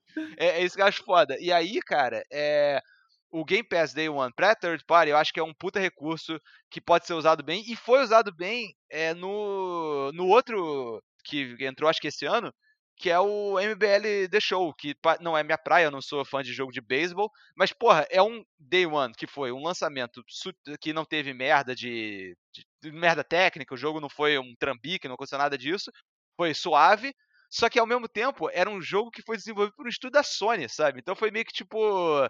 É, parece que. Um veneninho de, de console é, exato, ali, é exato, saudável. Tem um veneninho é. ali. E aí, tipo, é, esse eu acho que foi executado com, com maestria. Mas, porra, Dark Alliance, cara, foi. Porra, eu já não tava esperando nada e me tiraram tudo, sabe? É, é tipo aquele meme lá do Thanos, tipo, what did it cost? Everything, sabe? Só que, eu não, só que ao contrário dele, eu não, eu não cumpri minha missão e agora tô na fazendinha lá, vivendo pacificamente, uhum. todo sequelado. Eu tô na merda, sabe? Quer dizer, eu não tô mais. Mas teve, e foi ruim o suficiente. Sim. Mas vou fazer uma defesa só pontual aqui. Eu diria que o Outriders, cara, apesar de ter dado mais merda nessa semana de lançamento, especialmente que o servidor lá não tava aguentando o volume de gente que acabou jogando e, e muito imagino que graças ao Game Pass mesmo, porque eu não Sim, sei se o jogo estaria com tanta gente não fosse isso, mas Não estaria, não. passado ali uns 10 dias, um luxo que o Dark Alliance não vai ter porque precisaria de um ano de, de trabalho, depois que o pessoal estabilizou o servidor, o Outriders, eu, eu- tanto que eu zerei e me diverti, cara, e eu acho que ele chamou a atenção e o pessoal do estúdio tava dia desses falando também, até pouco tempo atrás, de umas duas semanas antes de, do lançamento desse episódio aqui, pra quem estiver ouvindo, coisa de duas, três semanas antes, o pessoal tava falando não, que valeu muito a pena pra eles em termos de base instalada e feedback. Salvou esse jogo. Pra eles foi bom, é. Isso, tava, porque era um jogo que tava com marketing muito ruim, né? O jogo Tava. não tava muito. não tava pegando tração e tal. Nenhuma, E aí nenhuma. anunciar ali, deu um boostzinho. E- Esse jogo ele tava quase caindo no mesmo abismo do Godfall, sabe? Que era aqueles jogos que, Hum, tipo, é. é, a, a leitura que, que eu fazia, assim, eu acho que não não que como se os caras estivessem fazendo isso maliciosamente, mas a, impressão que dava é que era um jogo que era pra sair no Play 4, só que aí nego Isso, é. viu, ah, porra, já vai ter saído a geração nova, vamos dar um vamos botar aqui uma farofinha aqui e ali pra, pra justificar, sabe? Pra justificar que a gente vai lançar pra lá. E aí o Game Pass, eu acho que no caso do Outriders foi uma história que acabou ficando uma história de sucesso. Ele ele tornou o jogo viável, ele, ele Ah. manteve uma base instalada interessada e eu, eu vou pegar essa parada pra jogar em algum momento, sabe? Eu só tô, tô esperando o momento certo de, de, de pintar à vontade, mas eu tô, tenho vontade de dar uma testada, ver como é que é, porque, pô, eu acho maneiro, eu acho maneiro essa parada do Day One, cara. Eu só acho que a Microsoft tem que tomar cuidado com isso pra não. Pra não, porra, não ficar trazendo xepa com um grande alarde pra dentro da, da plataforma a troco, de, a troco de nada, não, a troco de você poder fazer um investimento melhor. No, pô, bota um indie Day One no Game Pass que seja um jogo bom, sabe? Uhum. Tu vai pagar Sim. bem menos. E talvez você vai ter menos retorno no sentido de. é, porque, pô, eu imagino que muita gente deve ter ficado empolgada pra esse jogo. Não foi o meu caso, mas, pô, irado, Dungeons and Dragons, sou mó fã e tal, Uhum. não sei o quê, vai entrar no Game Pass e aí vou jogar e caraca, que porra é essa, sabe? Então, é bom, é, é bom sempre dar uma diversificada. Acho que o historicamente o, esse segmento a gente geralmente traz jogo que a gente gosta de ter jogado, mas é de vez em quando eu acho que é, é bom trazer um jogo que Não, teve o Biomutant também, já. Ah, é tem, verdade, Tem precedente, é. e o Biomutant você foi até fundo porque você tinha que jogar por questão de Sim, trabalho. é, infelizmente, sim. Eu até vou dar, o, vou dar um panorama aqui, o panorama retrospectivo, né? Porque deveria ter vindo antes para o ouvinte ficar de- Ah. dimensionar as coisas. Eu joguei literalmente três fases desse, desse jogo, do Dungeons and Dragons. e duas delas foram na dificuldade mais fácil e uma foi na dificuldade mais difícil. Eu diria que é péssimo igualmente em tudo. E as duas fases são tão ruins quanto uma outra. E tudo é uma merda igual. E, a- Eu, eu discordo de você. Pra mim é melhor no difícil, porque como eles aumentaram a letalidade do inimigo, você morre rápido e fecha rápido o jogo. Exatamente. Por Pode favor, ser, que pode ser fazem. isso. É, até, até pra. Se eu- não, não vale nenhum elogio. Porque é, o- a parte de loot e de progressão, ela não é boa, ela só é funcional, coisa que o resto do jogo não é, o elogio, já que eu joguei com você, o menu é arrumadinho, vai? Tá. Ah, os itenzinhos, a É. parte de equipar as paradas em você, tá, tá direitinho ali. Aparentemente, o que não faltou na Tuque Games foi design de interface. Porque o resto ficou faltando aí, mas quem sabe da próxima. E, e, parabéns, é porque normalmente são, são departamentos separados mesmo. Tem o pessoal que trabalha só com, Tem, tem, é, com interface e tal, então realmente pagaram bem ali, né? Tem, tem, tem grandes jogos que a interface é uma merda, sabe? Que o profissional da Tuque Games arranja um emprego numa empresa melhor no futuro aí, né? Trabalhou com isso. Exatamente, cara. É, eu acho que facilmente foi o, pior jogo que eu joguei no Xbox Series de- desde quando eu peguei. E, cara, eu realmente acho difícil virar aqui pra você e falar: não, não, eu joguei um jogo que eu acho pior do que esse, cara. Nos- não na minha vida, talvez, mas nos últimos 10 anos eu acho que. Eu não me lembro de ter jogado alguma coisa pior do que esse jogo, sabe? Pra, pra ter uma dimensão do, do dano de quando a gente jogou cooperativo, se- sem brincadeira, nos bastidores da parada, a gente armou o dia, a gente tava. Até, até curiosamente hoje a gente terminou o Halo e foi iradíssimo a gente ter jogado, foi um dia maravilhoso, gravando, terminando o Halo, depois gravando o cast, hoje deu tudo certo. No outro dia, na, na outra semana, que a gente foi, jogou o Dark Alliance pra depois jogar Halo, cara, aquele dia ele tirou uns 15 pontos do saldo da amizade, pela merda que Foi. foi o jogo. A, a amizade tinha saldo de 1 milhão e 500, mas, porra, ele perdeu uns 12, 15 pontos. Foi ali. trauma, cara. Foi trauma. Foi- Foi, foi é, foda. Cara, como eu falei, o dia todo foi amaldiçoado, porque a gente jogou esse jogo. Aí depois a gente foi pro Halo, aí foram as duas piores missões da campanha do Halo 2. Aí Sim. depois de que terminou essa parada, eu fui jogar, tipo, de- depois de ficar horas meio que só olhando pro console desligado, meio traumatizado, sabe? Meio. Meio, pô, você me traiu aí, sabe? Meio bolado. Aí eu, ah, vou jogar uma parada aí. Aí eu fui jogar State of Decay, que eu tinha começado um, um jogo novo para pegar um update deles. Porra, eu morri, todos os meus personagens morreram, meu save foi totalmente dinamitado, porque é permadeath o jogo, então, tipo, Saca, foi a bruxa solta, sabe? Eu, eu tomei dano de curse no, jogando Dungeons and Dragons e não consegui me recuperar. Meu personagem foi agonizando até, até o fim. Porra, foi, foi um dia amaldiçoado, cara. Realmente é impressionante como se videogame tem o poder de elevar a vibe quando é bom, mas quando é ruim tem o poder de te, te deixar na merda, cara. Tu fica no, no chão, assim. Impressionante, cara. Conseguiu, conseguiu seu fechamento, pelo menos, agora expurgando consegui, cara, consegui. demônio? Eu, eu, passei por vários momentos que foi, tipo, falar publicamente mal do jogo no Twitter, deletar o arquivo do meu Xbox, e agora acho que culminou e, pô, eu, tô, eu me sinto mais leve, cara. Eu tô realmente... Foi uma terapia aí de, de graça. Eu espero que eu espero que os ouvintes tenham me acompanhado nessa jornada. Eu saio agora um homem um pouco melhor do que eu entrei foi realmente foi importante para mim, cara. Foi um momento de foi um breakthrough, como eles chamam na nos Estados Unidos, um momento de, de virada. Vai ver o próximo episódio, episódio 25, chegando sorridente, chegando feliz, trazendo jogo bom. Vai ver a página virada. Exato. O homem que encontrou um novo relacionamento, você afirmou, um novo trabalho, nova vida. É, vai ser interessante de ver. Tô, tô ansioso para o episódio 25 já, só com base e, Cara, é, entrando aqui no, no assunto principal, já aludido ali pelo, pelo seu jogo, que a gente já entrou em alguns aspectos, mas eu acho que vale, vale fechar Sim. com uma visão prospectiva da coisa e também uma ah, passada na, na, interface do, do PlayStation 5 hum. e tal. Então mergulha aí, cara, no, no que, que foram as suas primeiras impressões. Você só tá com o, o Astro. Eu sempre esqueço o nome do jogo. Astro. É Astro's Playroom. Vai... O, Astro lá, Boy. Astro Boy. É. Mas é, é bom até que o Astro, uma das fases, ele põe uma. Tá charmoso, falei, cuidado com os detalhes. Quando você pula na, na água, ele nasce uma boia ao redor da cinturinha dele, que é muito fofa também. Então, vamos mergulhar no, no PlayStation 5, tal qual Astros nadando no mar com sua pequena boia na cintura. Mas nossa, é, é, até me orgulho da forma ardilosa com que a gente planejou.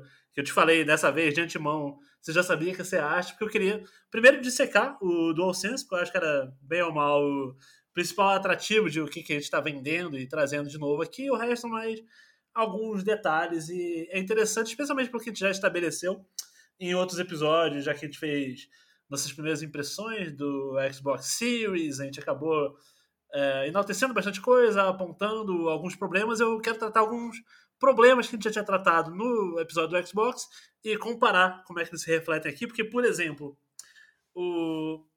uma série de pequenas coisas que me irritavam no Xbox, eu fico feliz de saber que a Sony não seguiu o mesmo caminho e o que já era bom antes no PlayStation 4 eles melhoraram e o que não tinha problema continua não tendo problema. Então, por exemplo, uma coisa que você vai gostar de saber, e já que o Xbox comicamente sabotou, no PlayStation, se você coloca o fone de ouvido, o headset, ele migra o som todo para lá e não vaza da TV e você não tem esse risco. Então a configuração padrão dele. Honestamente, é não entendo. É, essa é a parada mais inexplicável da história do design da minha vida que eu já vi.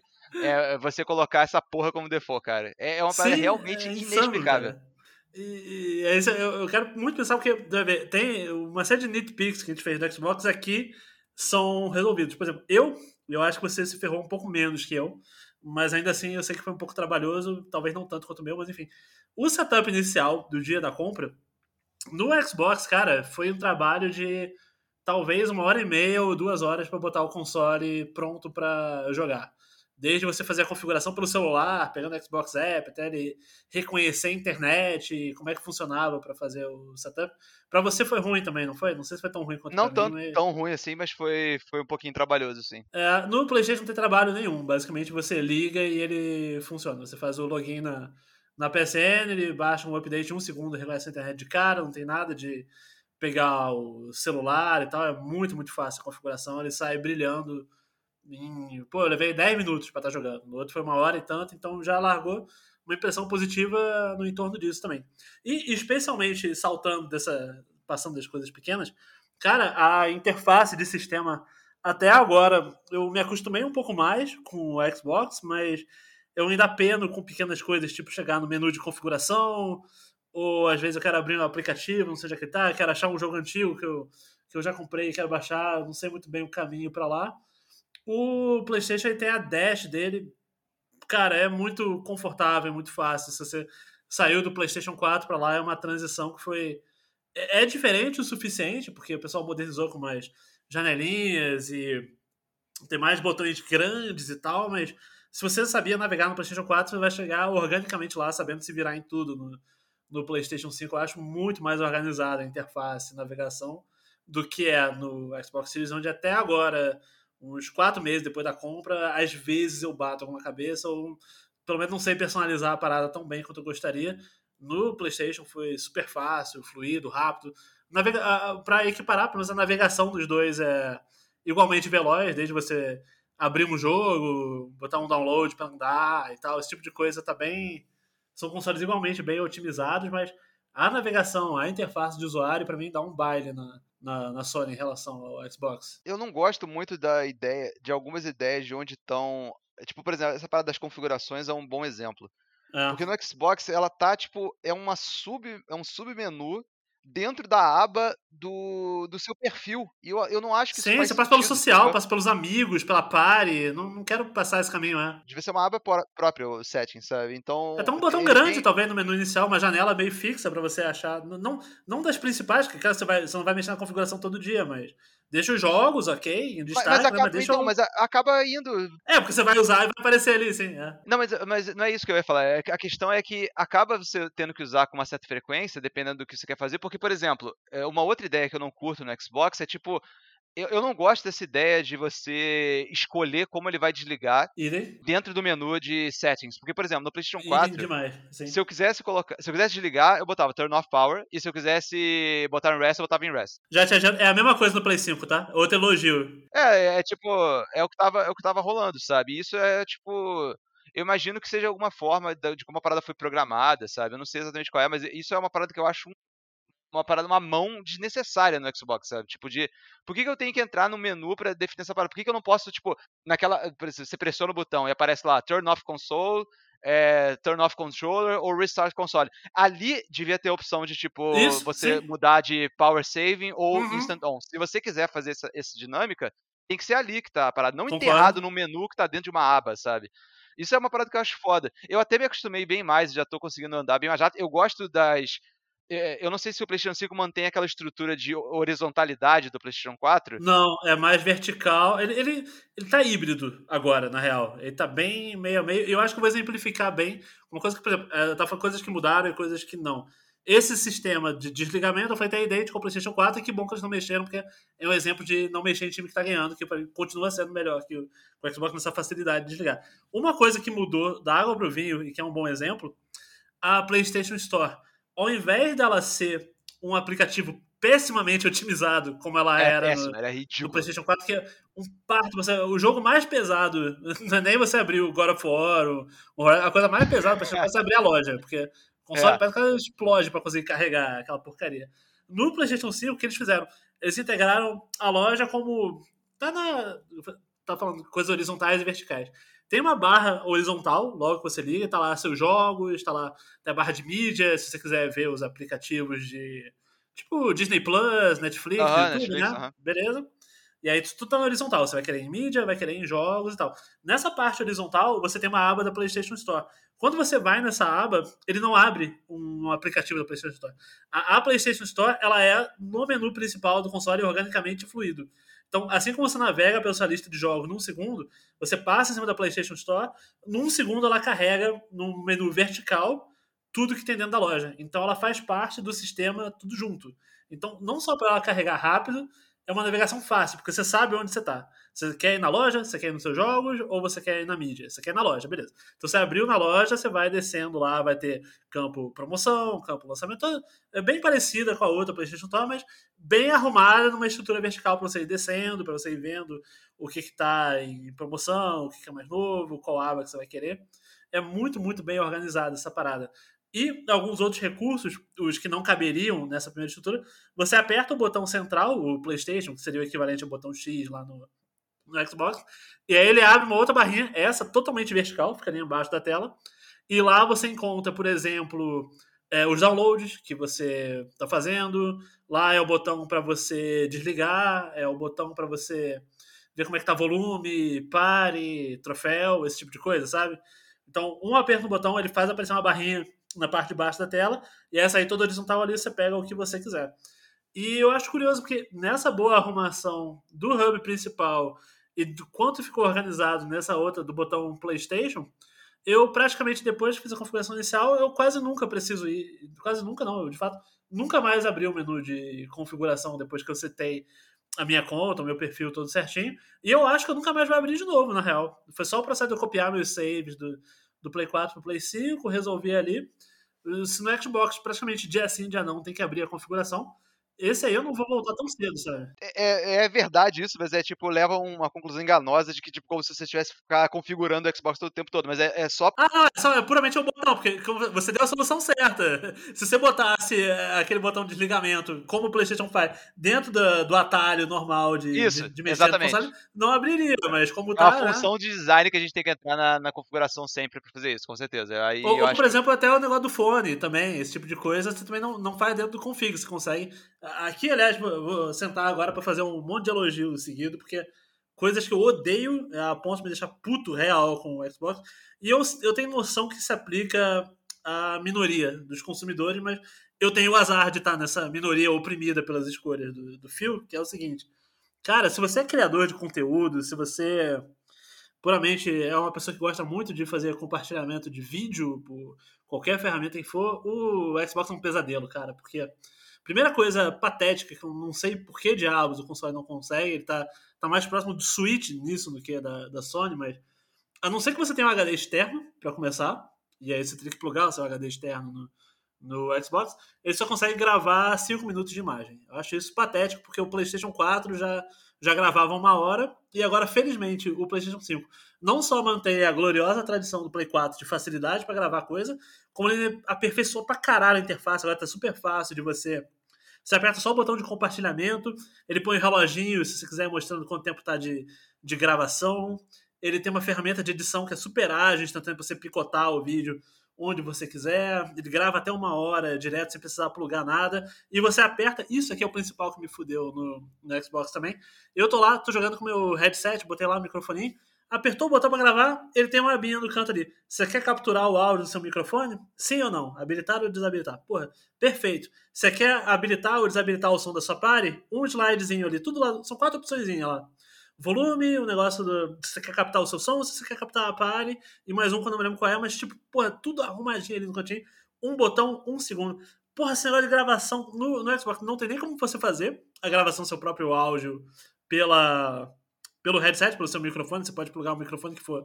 Ele não grava, o que é alucinante para mim, porque você não consegue registrar o seu próprio gameplay.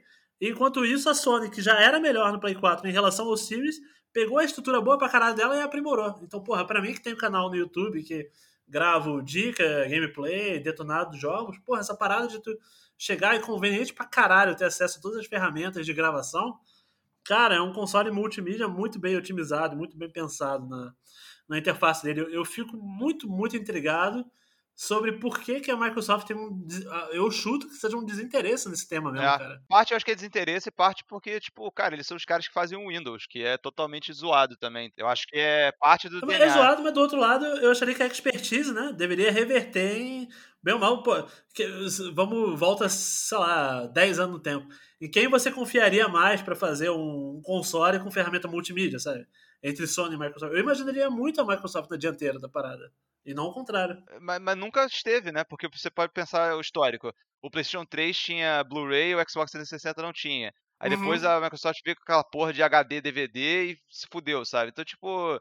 Eles, eles sempre apostam na coisa errada. Eles sempre apostam na, na ideia errada. Eles apostam no, no, mixer lá deles e a parada dá com os burros na água, sabe? Eles sempre eles tentam comprar as paradas, tipo, é, essa, essa cultura da aquisição é uma coisa muito da Microsoft. Eles compram as paradas e depois eles tentam decidir o que eles vão fazer com a porra do negócio, sabe? Tipo, eles compraram o Skype. O que, que eles fizeram com o Skype? Nada. Uhum. Tá lá. Sabe? Eles compram as paradas e estavam querendo comprar o Discord. Se comprasse o Discord, ia ficar lá, Discord, e aí? Tá. Ah, cara, eu fico escandalizado essa parada. Que nem eu te falei que eu fiquei. Outro dia eu fui pesquisar, e aí é até interessante os bastidores da gente jogando e tal. Porque, à luz dessas limitações, o único jeito que eu arranjei de poder eu jogar com você e gravar a parada é a gente abrir o aplicativo da Twitch, que tem dentro do, do Xbox, e de lá, aí sim, ele consegue captar a minha voz, a sua, e o jogo e fazer um arquivo de vídeo de lá. Então, uma mão fodida, porque depois ainda preciso baixar o arquivo, e na verdade quem tá pegando o arquivo é a Twitch e tal. Aí eu fui ver, agora eu fico até com medo, porque, sei lá, um em cada seis vídeos que a gente faz, o som de quem tá na party, não sendo meu, o meu tá sempre bom, porque o foco desse bug é que quem tá no console que tá streamando, o áudio principal fica bom. E aí, se você chamar outros amigos pra party, corre o risco de, por culpa de bug do aplicativo da Twitch e por má otimização dele no Xbox, ele começar a picotar o áudio da outra party. E não tem nada que você possa fazer sobre isso. Você só aceita e chora que você, o seu stream pode ficar com uma qualidade merda e o vídeo que você gerou pode estar numa qualidade merda por culpa dos outros. E, porra, isso é muito fodido, cara. Quando o PlayStation tá, tá integrado com Twitch e YouTube e faz o stream lá direito, lisinho, sem, sem problema nenhum. Cai do que a gente falou, parece desinteresse da Microsoft. De, parece um pouco, sim. Pra, pra, quem gosta de fazer esse tipo de coisa. E eu argumentaria, como eu ter falado, que, porra, beleza, minoritário, mas, porra, tu vai ver Twitch, até por interesse deles, agora você vê. Sea of Thieves é um jogo que tá sempre em alta lá na, na Twitch, é um jogo que tá popular agora e, porra, maneiro, porque é irado mesmo. Porra, tu não vai querer que a galera que tá jogando no Xbox possa streamar e mostrar para os amigos e ter uma experiência social ali fluindo direito, porra, eu, eu discordo deles. No, se, se é que é desinteresse mesmo, eu acho que eles deveriam olhar com mais carinho pro. Até agora vai sair o Halo, que a gente tava falando, vai ser free to play também. Pô, tu não vai querer botar uma estrutura legal pra, pra, pra garotada que vai jogar Halo poder fazer, pô, chega aí, meus amigos, vou, vou jogar aqui com meus brothers, aí vamos botar o pessoal da turma para assistir aí, pô o mundo hoje tá, tá tirando esse parada de conexão e experiência social, pô, vai ficar para trás nesse departamento? Eu acho meio uma decisão errada da parte eu não sei se, eu não sei se eles estão contando que a maior parte das pessoas vai fazer isso no PC. Não sei se, é essa, ah, se esse é o cálculo ser, que eles estão mas... fazendo. Porque no PC é melhor do que no PlayStation 4, sacou? É tipo, é basicamente isso. Ah, não é. O PC é, é o padrão mesmo da, da parada. É, pra, exatamente. Pra tudo, é. então, é, e aí, tipo, talvez eles tenham pensando nisso. Ah, o Xbox não é o lugar para fazer isso é, dentro do nosso ecossistema, o lugar para se fazer isso dentro do nosso ecossistema é no PC robusto, sabe? Eu acho um cálculo meio peculiar porque eu não entendo qual é o custo da parada ser mais funcional no console, sacou? Ah. É, realmente acho uma parada inexplicável. Porque, por exemplo, se você. A parada de de, do vídeo com isso se você não tiver um HD externo. Cara, eu até aceito se for isso no Series S só. É, não, não é não. Eu, já, eu tenho confirmação que é, é Exatamente. Todos, tá? Então, mas é por isso que eu tô falando. Tipo, se fosse só no Series S, eu entenderia. Mas, pô, não ser no Series X aí não faz o menor sentido pra mim, sabe? Parece ser, tipo, só uma parada não, que... Cara, eu, eu, eu, seria mais cruel que você. Eu não aceitaria nem no S, não, porque o Play 4 faz, cara. É... Máquina velha, toda fodida. Galera, não, mas ele, é eu... mas ele tem mais mais capacidade dentro do HD do que o, o Series S tem dentro do SSD. Ah, não, mas aí você. Mas é tem uns 100 que... GB a mais. Quase, Sim, quase, mas aí você poderia até pedir pro jogador realocar espaço, falar, ah, se você quiser, você deixa sempre 100 GB ali. Não, não, exige 100 GB, é muito menos que isso. Deve ser papo de uns 20, se tanto. Não acredito, porque nenhum arquivo gera isso mesmo. Imaginando que ele tá sempre gravando em segundo plano e tal, mas, cara, não chega a 100 nem perto.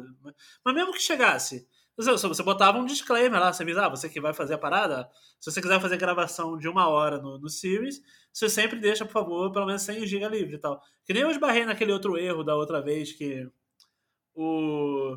Se você tiver, eu acho que menos de 5 ou menos de 1 GB livre, ele não consegue nem no HD externo fazer a gravação, pra tu ter noção. E ele não avisa nessa mensagem de erro. Então, até, até isso foi críptico, aquela vez que me fudeu pra caralho no...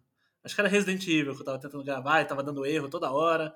E aí eu procurava na internet, não tinha lugar nenhum, até que depois de duas horas de teste, eu descobri que ele não deixava você gravar nem no HD se você não tivesse pelo menos, acho que acho que era 5 GB. Então, pô, deixasse aquele meu problema tinha que estar tá claro também, e agora para essa solução, deixasse claro então que, pô, tu quer gravar no Xbox, então deixa X GB livre que a gente grava uma hora para você não teria problema. É impossível que não tenha capacidade técnica para isso comparado com o Play 4. Então, é, mas é aquela parada. Eu falei, isso é, é para criador de conteúdo me fode demais, mas eu tenho noção que a maioria das pessoas vai, só vai comprar e jogar e é meio foda-se isso. Talvez a, é, pra mim é a parte do stream deve pegar um pouco mais. Até, por exemplo, sei que o Pig, já que a gente tava falando dele, volta e nunca faz algum stream e tal.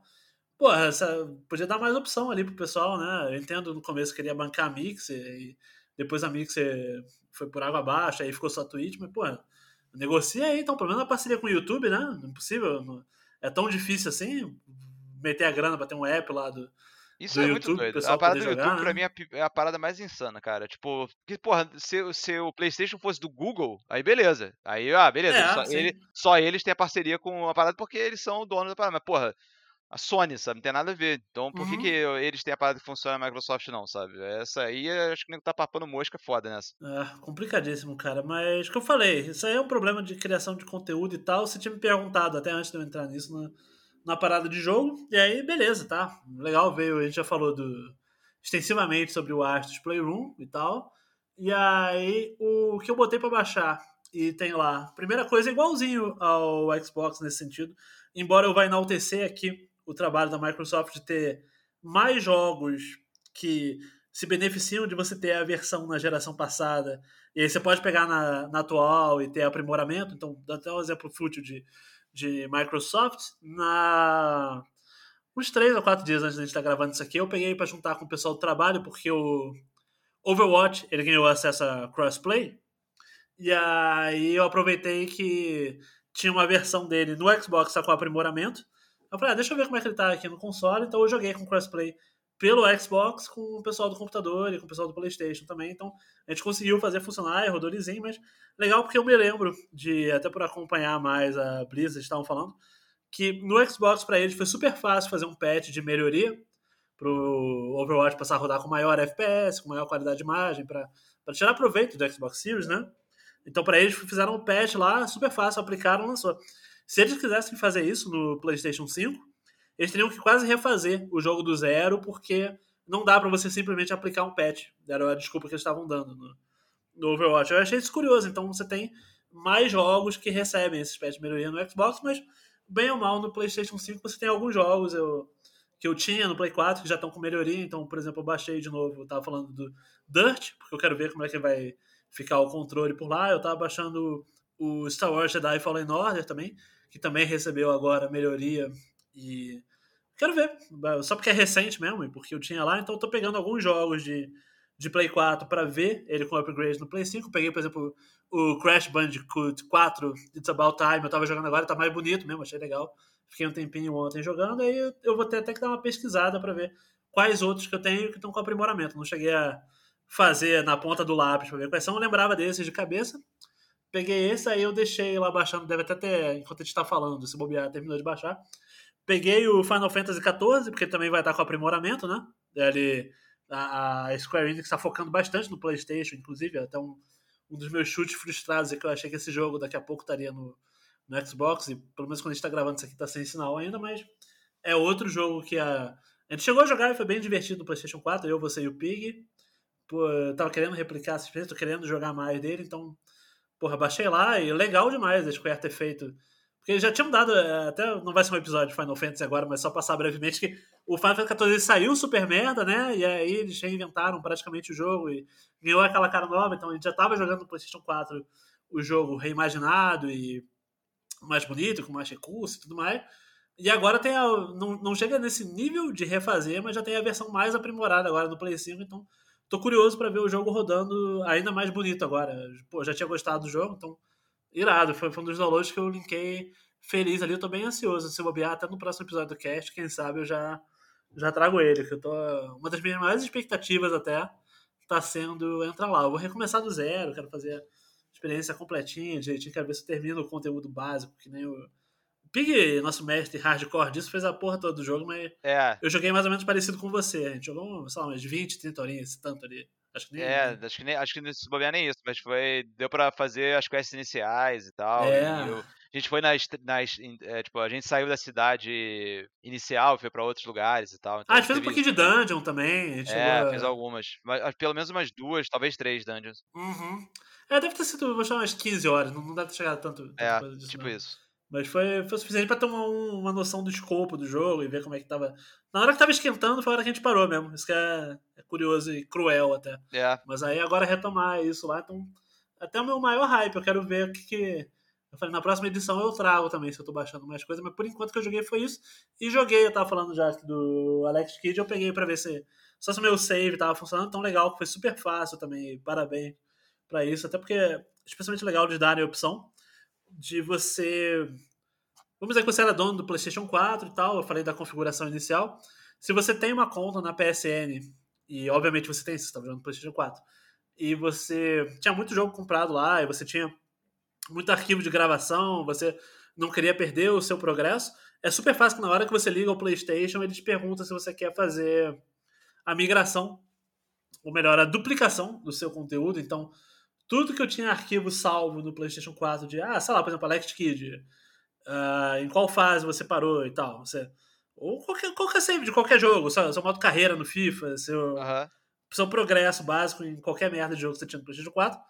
Num segundo, na hora que você está ligando lá, ele fala: ah, se você quiser, você faz o seguinte: você conecta, você liga o seu PlayStation 4 agora, liga ele na mesma rede Wi-Fi que seu PlayStation 5 está ligado e seleciona aqui o que você quer copiar.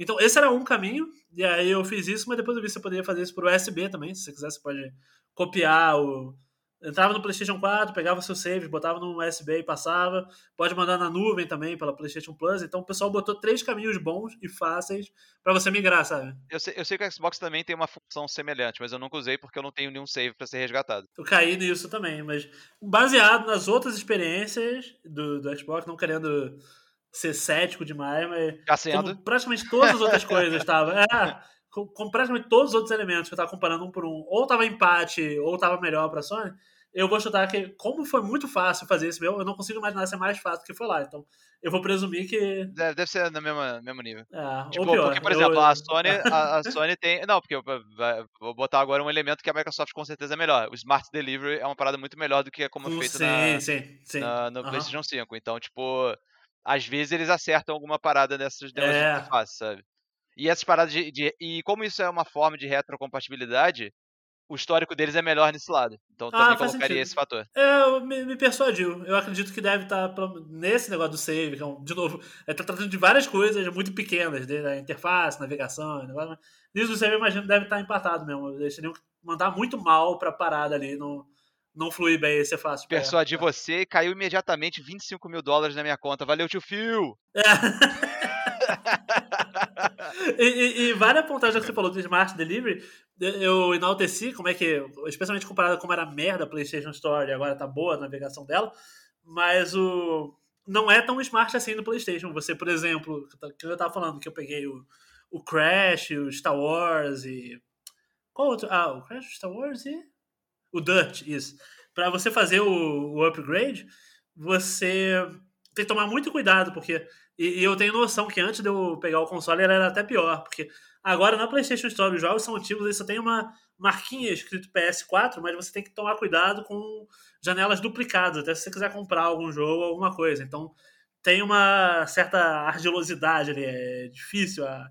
a no, no Xbox eu lembro, por exemplo, quando eu fui comprar o Resident Evil, que é um jogo cross-gen, era muito mais fácil, que só tinha uma janela do, do do Resident Evil, você comprava nessa uma janela e o jogo já vinha pro console Isso. que você tá. No Isso. da Sony, eles estão atrás disso, porque você, por exemplo, você busca lá o sei lá, Miles Morales, o Sackboy, os jogos que estão em duas gerações. Ele vai ter um do PlayStation 4 e vai ter um do PlayStation 5. Então você tem que ter certeza que você está comprando a versão que realmente te interessa. Então ficar um Entendi. pouco esperto com isso também. E para fazer esse upgrade, você tem que procurar também dentro da loja um outro executável dele, que é, por exemplo, dando o caso concreto, tá lá no, no Dirt, por exemplo. Eu busco lá Dirt 5 na lojinha lá, beleza? E aí vai ter, uma das janelas vai ser o Dirt 5 Free Upgrade. Aí você clica nessa e aí ele vai te dar a de PlayStation 5. Mas aí nesse, nessa parada, claramente a Microsoft está melhor também. Mas aí você baixa o. Você baixa o jogo de PlayStation 4 e aí depois você baixa um outro arquivo que é Não o sei, eu, eu acho que é um arquivo 5. só, cara. Pelo menos do jeito que como foi linkado aqui. Pela, por esse caminho que eu fiz, é um só ali. Mas é como na loja tem diferentes arquivos, você só tem que ter certeza que tu escolheu o arquivo certo, entendeu? Porque senão, vamos dizer que você vai comprar, vamos dizer que você não tem nenhum. Às vezes você tá querendo comprar o de Play 5, se você clicar no errado ali, tu compra o de Play 4. E aí você meio que. Por mais que tenha atualização grátis, você vai perder tempo, né? Você, pô, você foi na loja, comprou o de Play 4. Aí, beleza. Vai estar reconhecendo que você tem, você vai poder, depois disso, ir lá e baixar o Free Upgrade. Quando você poderia ir direto no de Play 5. Então você como a gente está punindo várias pequenas coisas, a, Sony tem que dar uma, uma aprimorada nesse sistema de delivery dela que tá bem melhor na Microsoft. Mas assim, é, é vale ter também o, o, foco mais expandido, que é tipo, da mesma forma que a Sony vem melhorando o DualShock, eu acho que eles vêm melhorando a loja. Ah, não, isso aí é um... demais, demais. Agora tá boa. Antes até dentro do até dentro do próprio PlayStation 4 eles deram uma melhorada, ainda que ela tenha piorado no quesito da performance, que foi Uhum. cada vez que o console atualizava, a loja parecia mais um AAA rodando. É, mas é até na questão da- das promoções e tal, tipo, eles foram melhorando o serviço da loja em si, vamos, vamos colocar dessa forma. Verdade. Então eu- eu acho que a Sony tá numa boa trajetória nesse sentido de, de melhorar as paradas. Eu acho que, em certo sentido, eles estão acomodados na, na liderança, mas em certos outros sentidos, eu acho que eles ainda estão com sangue nos olhos. Eu acho que isso é, Uhum. é positivo. Não tanto quanto a Microsoft. É, é o natural de toda a história do videogame, né? Vale até pra Nintendo também, quando fica nessa posição. É, né? é- é o natural de qualquer pessoa ou instituição que esteja nessa situação de você tá, tá abaixo, né? E você tá acima também. É, tipo, é, é- Não tô nem, nem punindo, é só uma, uma observação. A Sim, Nintendo sim. agora ela tá, tipo, numa vibe que ela não diria que ela tá nem complacente e nem com sangue nos olhos. Ela tá, tipo, trilhando um outro caminho, sabe? Ela tá meio que na, na dela ali, é, ganhando bem, tipo, vendendo bem Switch pra caralho. Só que vivendo no mundinho Nintendo, sabe? Raramente tem alguma permeabilidade quando, quando- No máximo é quando o nego consegue fazer algum porte milagroso. Tipo, caralho, não acredito que esse jogo tá rodando no Switch, sabe? Não, é total vibe de mundinho Nintendo, é tipo, pô, vou lá no mundinho Nintendo, você quer ir lá comigo? É isso. tá lá, não, não vai pra ter muito esforço, só foi jogado que, que existe. Se tu quiser comprar o Switch, vê lá, tu, tu vai, né? É, é, exatamente. É um, é um- cara, o Switch, é- tipo, o PlayStation 5 e o Xbox, é, especialmente Series X, são tipo. va- Tem a disputa pelo, pelo tipo de serviço e, Sim, é. e eventualmente vão ter pela, pelas, pelos perfis de como são os exclusivos em um e outro e tal. Ainda não. Ainda é muito. É uma batalha quase um massacre. No caso, a Sony tem uma porrada, a Xbox ainda não tem uma porrada. Mas, tipo. Mas é, essencialmente são a mesma coisa, sabe? São variações da mesma coisa. O Switch é tipo. Não, não, não. É o hardware antigão, só que é um portátil também. Não, e, cara, pô, é tem noção? A E3 agora, cara, eu tô ripado e eu gosto, achei muito foda, mas é engraçado comparar que, tipo, porra, E3 2021, Nintendo Direct, porra, Advance Wars chegando. Eu quero pra caralho Advance Wars, mas pô, como é que tu vai comparar? É, é muito outra vibe, tem que ser... Os caras estavam lá, tipo, porra, tô trazendo aí o Forza Horizon 5, fotorrealista aí, outro, pô, jogo filme. Ah, não, eu vou, vou relançar aqui Advance Wars do, do Game Boy Advance. Espero que vocês se divirtam, sabe? E eu vou, eu quero, parabéns aí, mas é muito, muito outra pegada. É muito foda, até no tipo de anúncio. É incrível É. essa parada.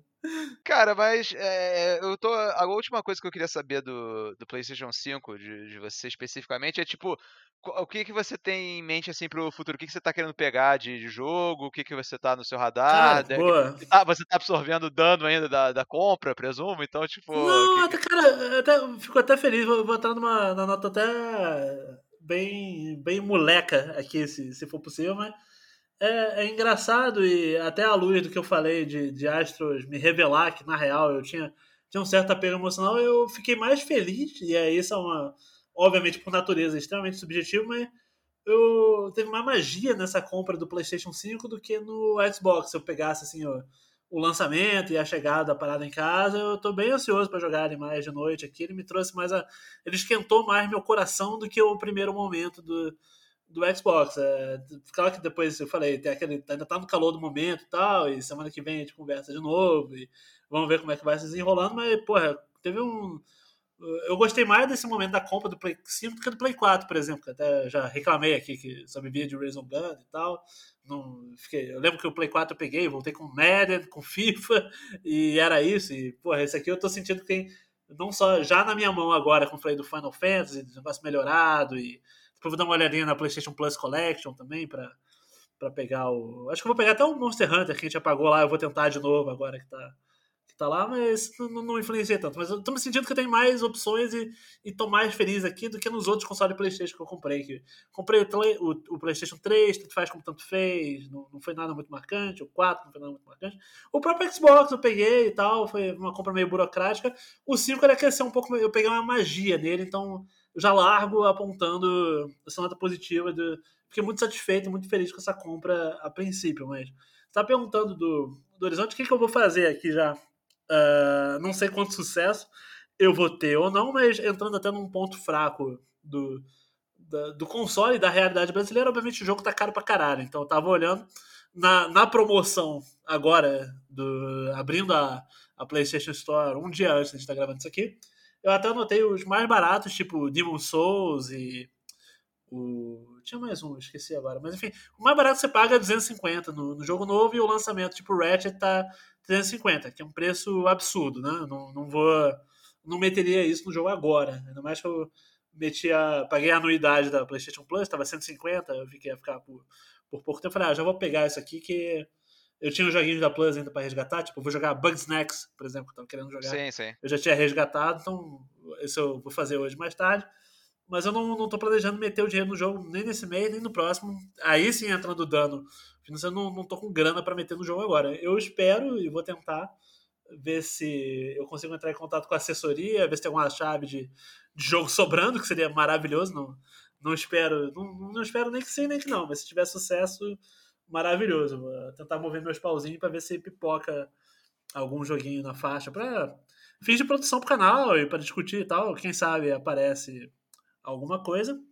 Mas depois que estabilizar financeiramente, se eu puder comprar uma coisa, eu tô mais inclinado pro Demon Souls, porque Uhum. From Software a gente já falou, eu gosto, quero. Até porque eu não joguei o primeiro, né? É, é, é tipo, é From Software, mas não é, né? Porque o remake é feito pela Bluepoint, mas é. Eles é são... tipo a, o Crash lá que refizeram. É, eles são especialistas em seguir a risca, então é meio que vai ser bem parecido mesmo. Isso. O falando do Crash, o original era tudo da Naughty Dog. Apesar de eu não gostar de Crash, a analogia é boa, porque o Crash era da Naughty Dog, não foi a Naughty Dog que refez lá na da trilogia e tal, mas o pessoal tentou fazer fiel. cara, eu acho que foi então. a própria Blue Point que fez, eu acho, se bobear. É possível, cara. Eu não, não. Vou acreditar que sim. Mas, mas é isso, então, pô, como eu não joguei o Demon Souls e. Pô, é, como eu gosto de todos os outros jogos da, da From que eu joguei, tá? Parece que a compra mais inteligente, até para ter uma experiência de nova geração. E considerando custo-benefício, já que o Ratchet tá, tá 100 reais mais caro. Se tudo fosse o mesmo preço, eu acho que eu iria no Ratchet por ser esse o jogo mais com cara de nova geração e por ser um gênero que eu gosto também de plataforma 3D e mascote, me apetece bastante, mas 350 reais é, é, é complicado. Engraçado como é que o pessoal cai matando na Nintendo nisso, quando na real tá bem equiparável o preço, né? A diferença é mais se pensar daqui a um ano e tal, com certeza é, vai estar tá mais é barato, né? Mas para lançamento, cara, é padrão Nintendo de ser caro pra caralho o jogo novo, sabe? É, é, lançamento é foda, né? É aquela parada que a gente falou no, no, episódio anterior, é tipo, dólar de um lado e essa parada da, do, do, do jogo digital do outro, que, que meio que tabela o mercado de certa uhum. forma, estão é. fudendo completamente a possibilidade de, de, comprar lançamento. Mesmo o Demon Souls, você falou que tava mais barato de 50, tipo, Cara, 250, tipo, eu paguei, acho que isso em. Nem, nem tanto, foi um pouco menos que isso no Red Dead Redemption 2, e eu já eu, eu paguei de boa, sabe? Porque eu sabia que eu ia amar esse jogo pra caralho e de, de fato amei. Só que o Demon Souls tem uma grande chance de eu jogar um pouco e falar, porra, eu não gostei tanto assim, sabe? Ser mais um Dark Souls 2, que eu acho um jogo legal, mas não é isso tudo. Uhum. É, e aí, tipo, ser. tomar no cu com 250 reais eu ia ficar muito na merda, cara. Eu ia ficar, tipo, quarto escuro, olhando pela janela, sabe? Não, não fala comigo não, fala comigo não, tô de boa, tô de boa. Sabe? Vai ficar meio, meio assim por um tempo, sabe? é curioso, dada a realidade do mercado, como você falou até, o, e o dólar e tal, eu acho que 250 para um jogo novo é o melhor que tu consegue achar agora aqui. Tanto que eu lembro até o Resident Evil, eu paguei 250 no Village. Eu, eu não descasso. Se for um jogo que eu quero jogar, e aí, tanto para produzir como para ficar antenado, como para me divertir mesmo e jogar e ter gosto eu comprei. Pô, o jogo é novo, novo mesmo. O mercado como tá, eu acho que 250 é o que é. Não vou fingir que eu gosto desse preço, mas é o preço que eu acho o limite do aceitável mesmo para pegar uma parada que ainda é nova, sabe? Fato. Mas eu falei, pô, vou tentar, dedo cruzado aqui, quem sabe tiver sobrando uma chavezinha aí, quiserem ver conteúdo no, naquele cara, tentar aí fazer, se rolar, rolou. Não, não tem muito a perder nisso. Mas, se não, a gente vê. Daqui a, no aquele cast, daqui a dois meses, eu vou chutar que seria o Demon Soul, mas se o Ratchet tiver caído de preço até lá, é bem ele capaz tem chance de, de, de, cair, eu acho. Acho que uhum, o Ratchet é histórico da franquia de depreciação, eu diria. Então... É, sim. Acho que todos esses, que você botar aí pelo padrão Sony, como é que eles se comportam, o Demons, o Return, o Ratchet, tudo isso aí. Returnal deve estar tá, deve tá baratinho também. Baratinho, é, entenda como quiser. Então, se não me engano, deve estar tá 250. Acho que é, é isso já vai cair, vai cair mais aí, esse aí, com certeza. É, espera, começa a chegar Black Friday. No... Já em novembro agora, falta quatro, falta cinco meses só. Lá já vai começar a pipocar uns descontinhos em cima. Até o. Pra pegar, por exemplo, até o último blockbuster lá do Play 4, Last of Us 2, eu era também 250 e depois eu paguei acho que 120, 130 com o jogo ainda relativamente novo, porque não tá, mesmo agora não tá velho, velho. E tu já acha aí numas promoções aí, 140, 150, acho que até nesse segundo, se você for ver, tem uma promoção de férias na, na PlayStation Store, eu acho que tá 150 o Last of Us 2 e pô, 150 já é mais já é mais viável, já dá uma ajuda ah, pro jogo que ainda é novo. Pô, faz muita diferença no tempo de hoje. Qualquer, qualquer 100 reais que tu, tu consegue economizar já faz uma diferença fodida na, na conta do mês. Mas é isso, cara. Fiquei com um gostinho bem positivo.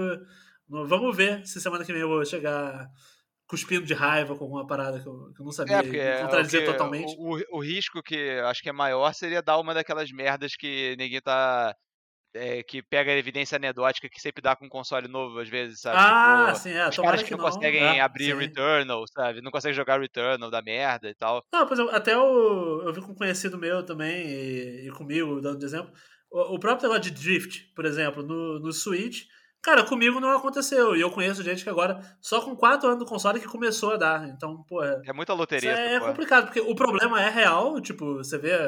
Tem gente, não, não tá mentindo, não tá inventando que existem tem um número considerável de gente, porque o ideal seria ninguém ter. Então, a partir do momento que você pega, sei lá, 0,8% de todos estão pegando, isso dá gente pra caralho quando você vende, sei lá, 10 milhões de console. Então, porra, não dá pra, não dá pra descartar. Mas eu espero não ter isso. Se tiver nota fiscal tá aqui, aciona garantia e tal, seria uma mão, seria chato.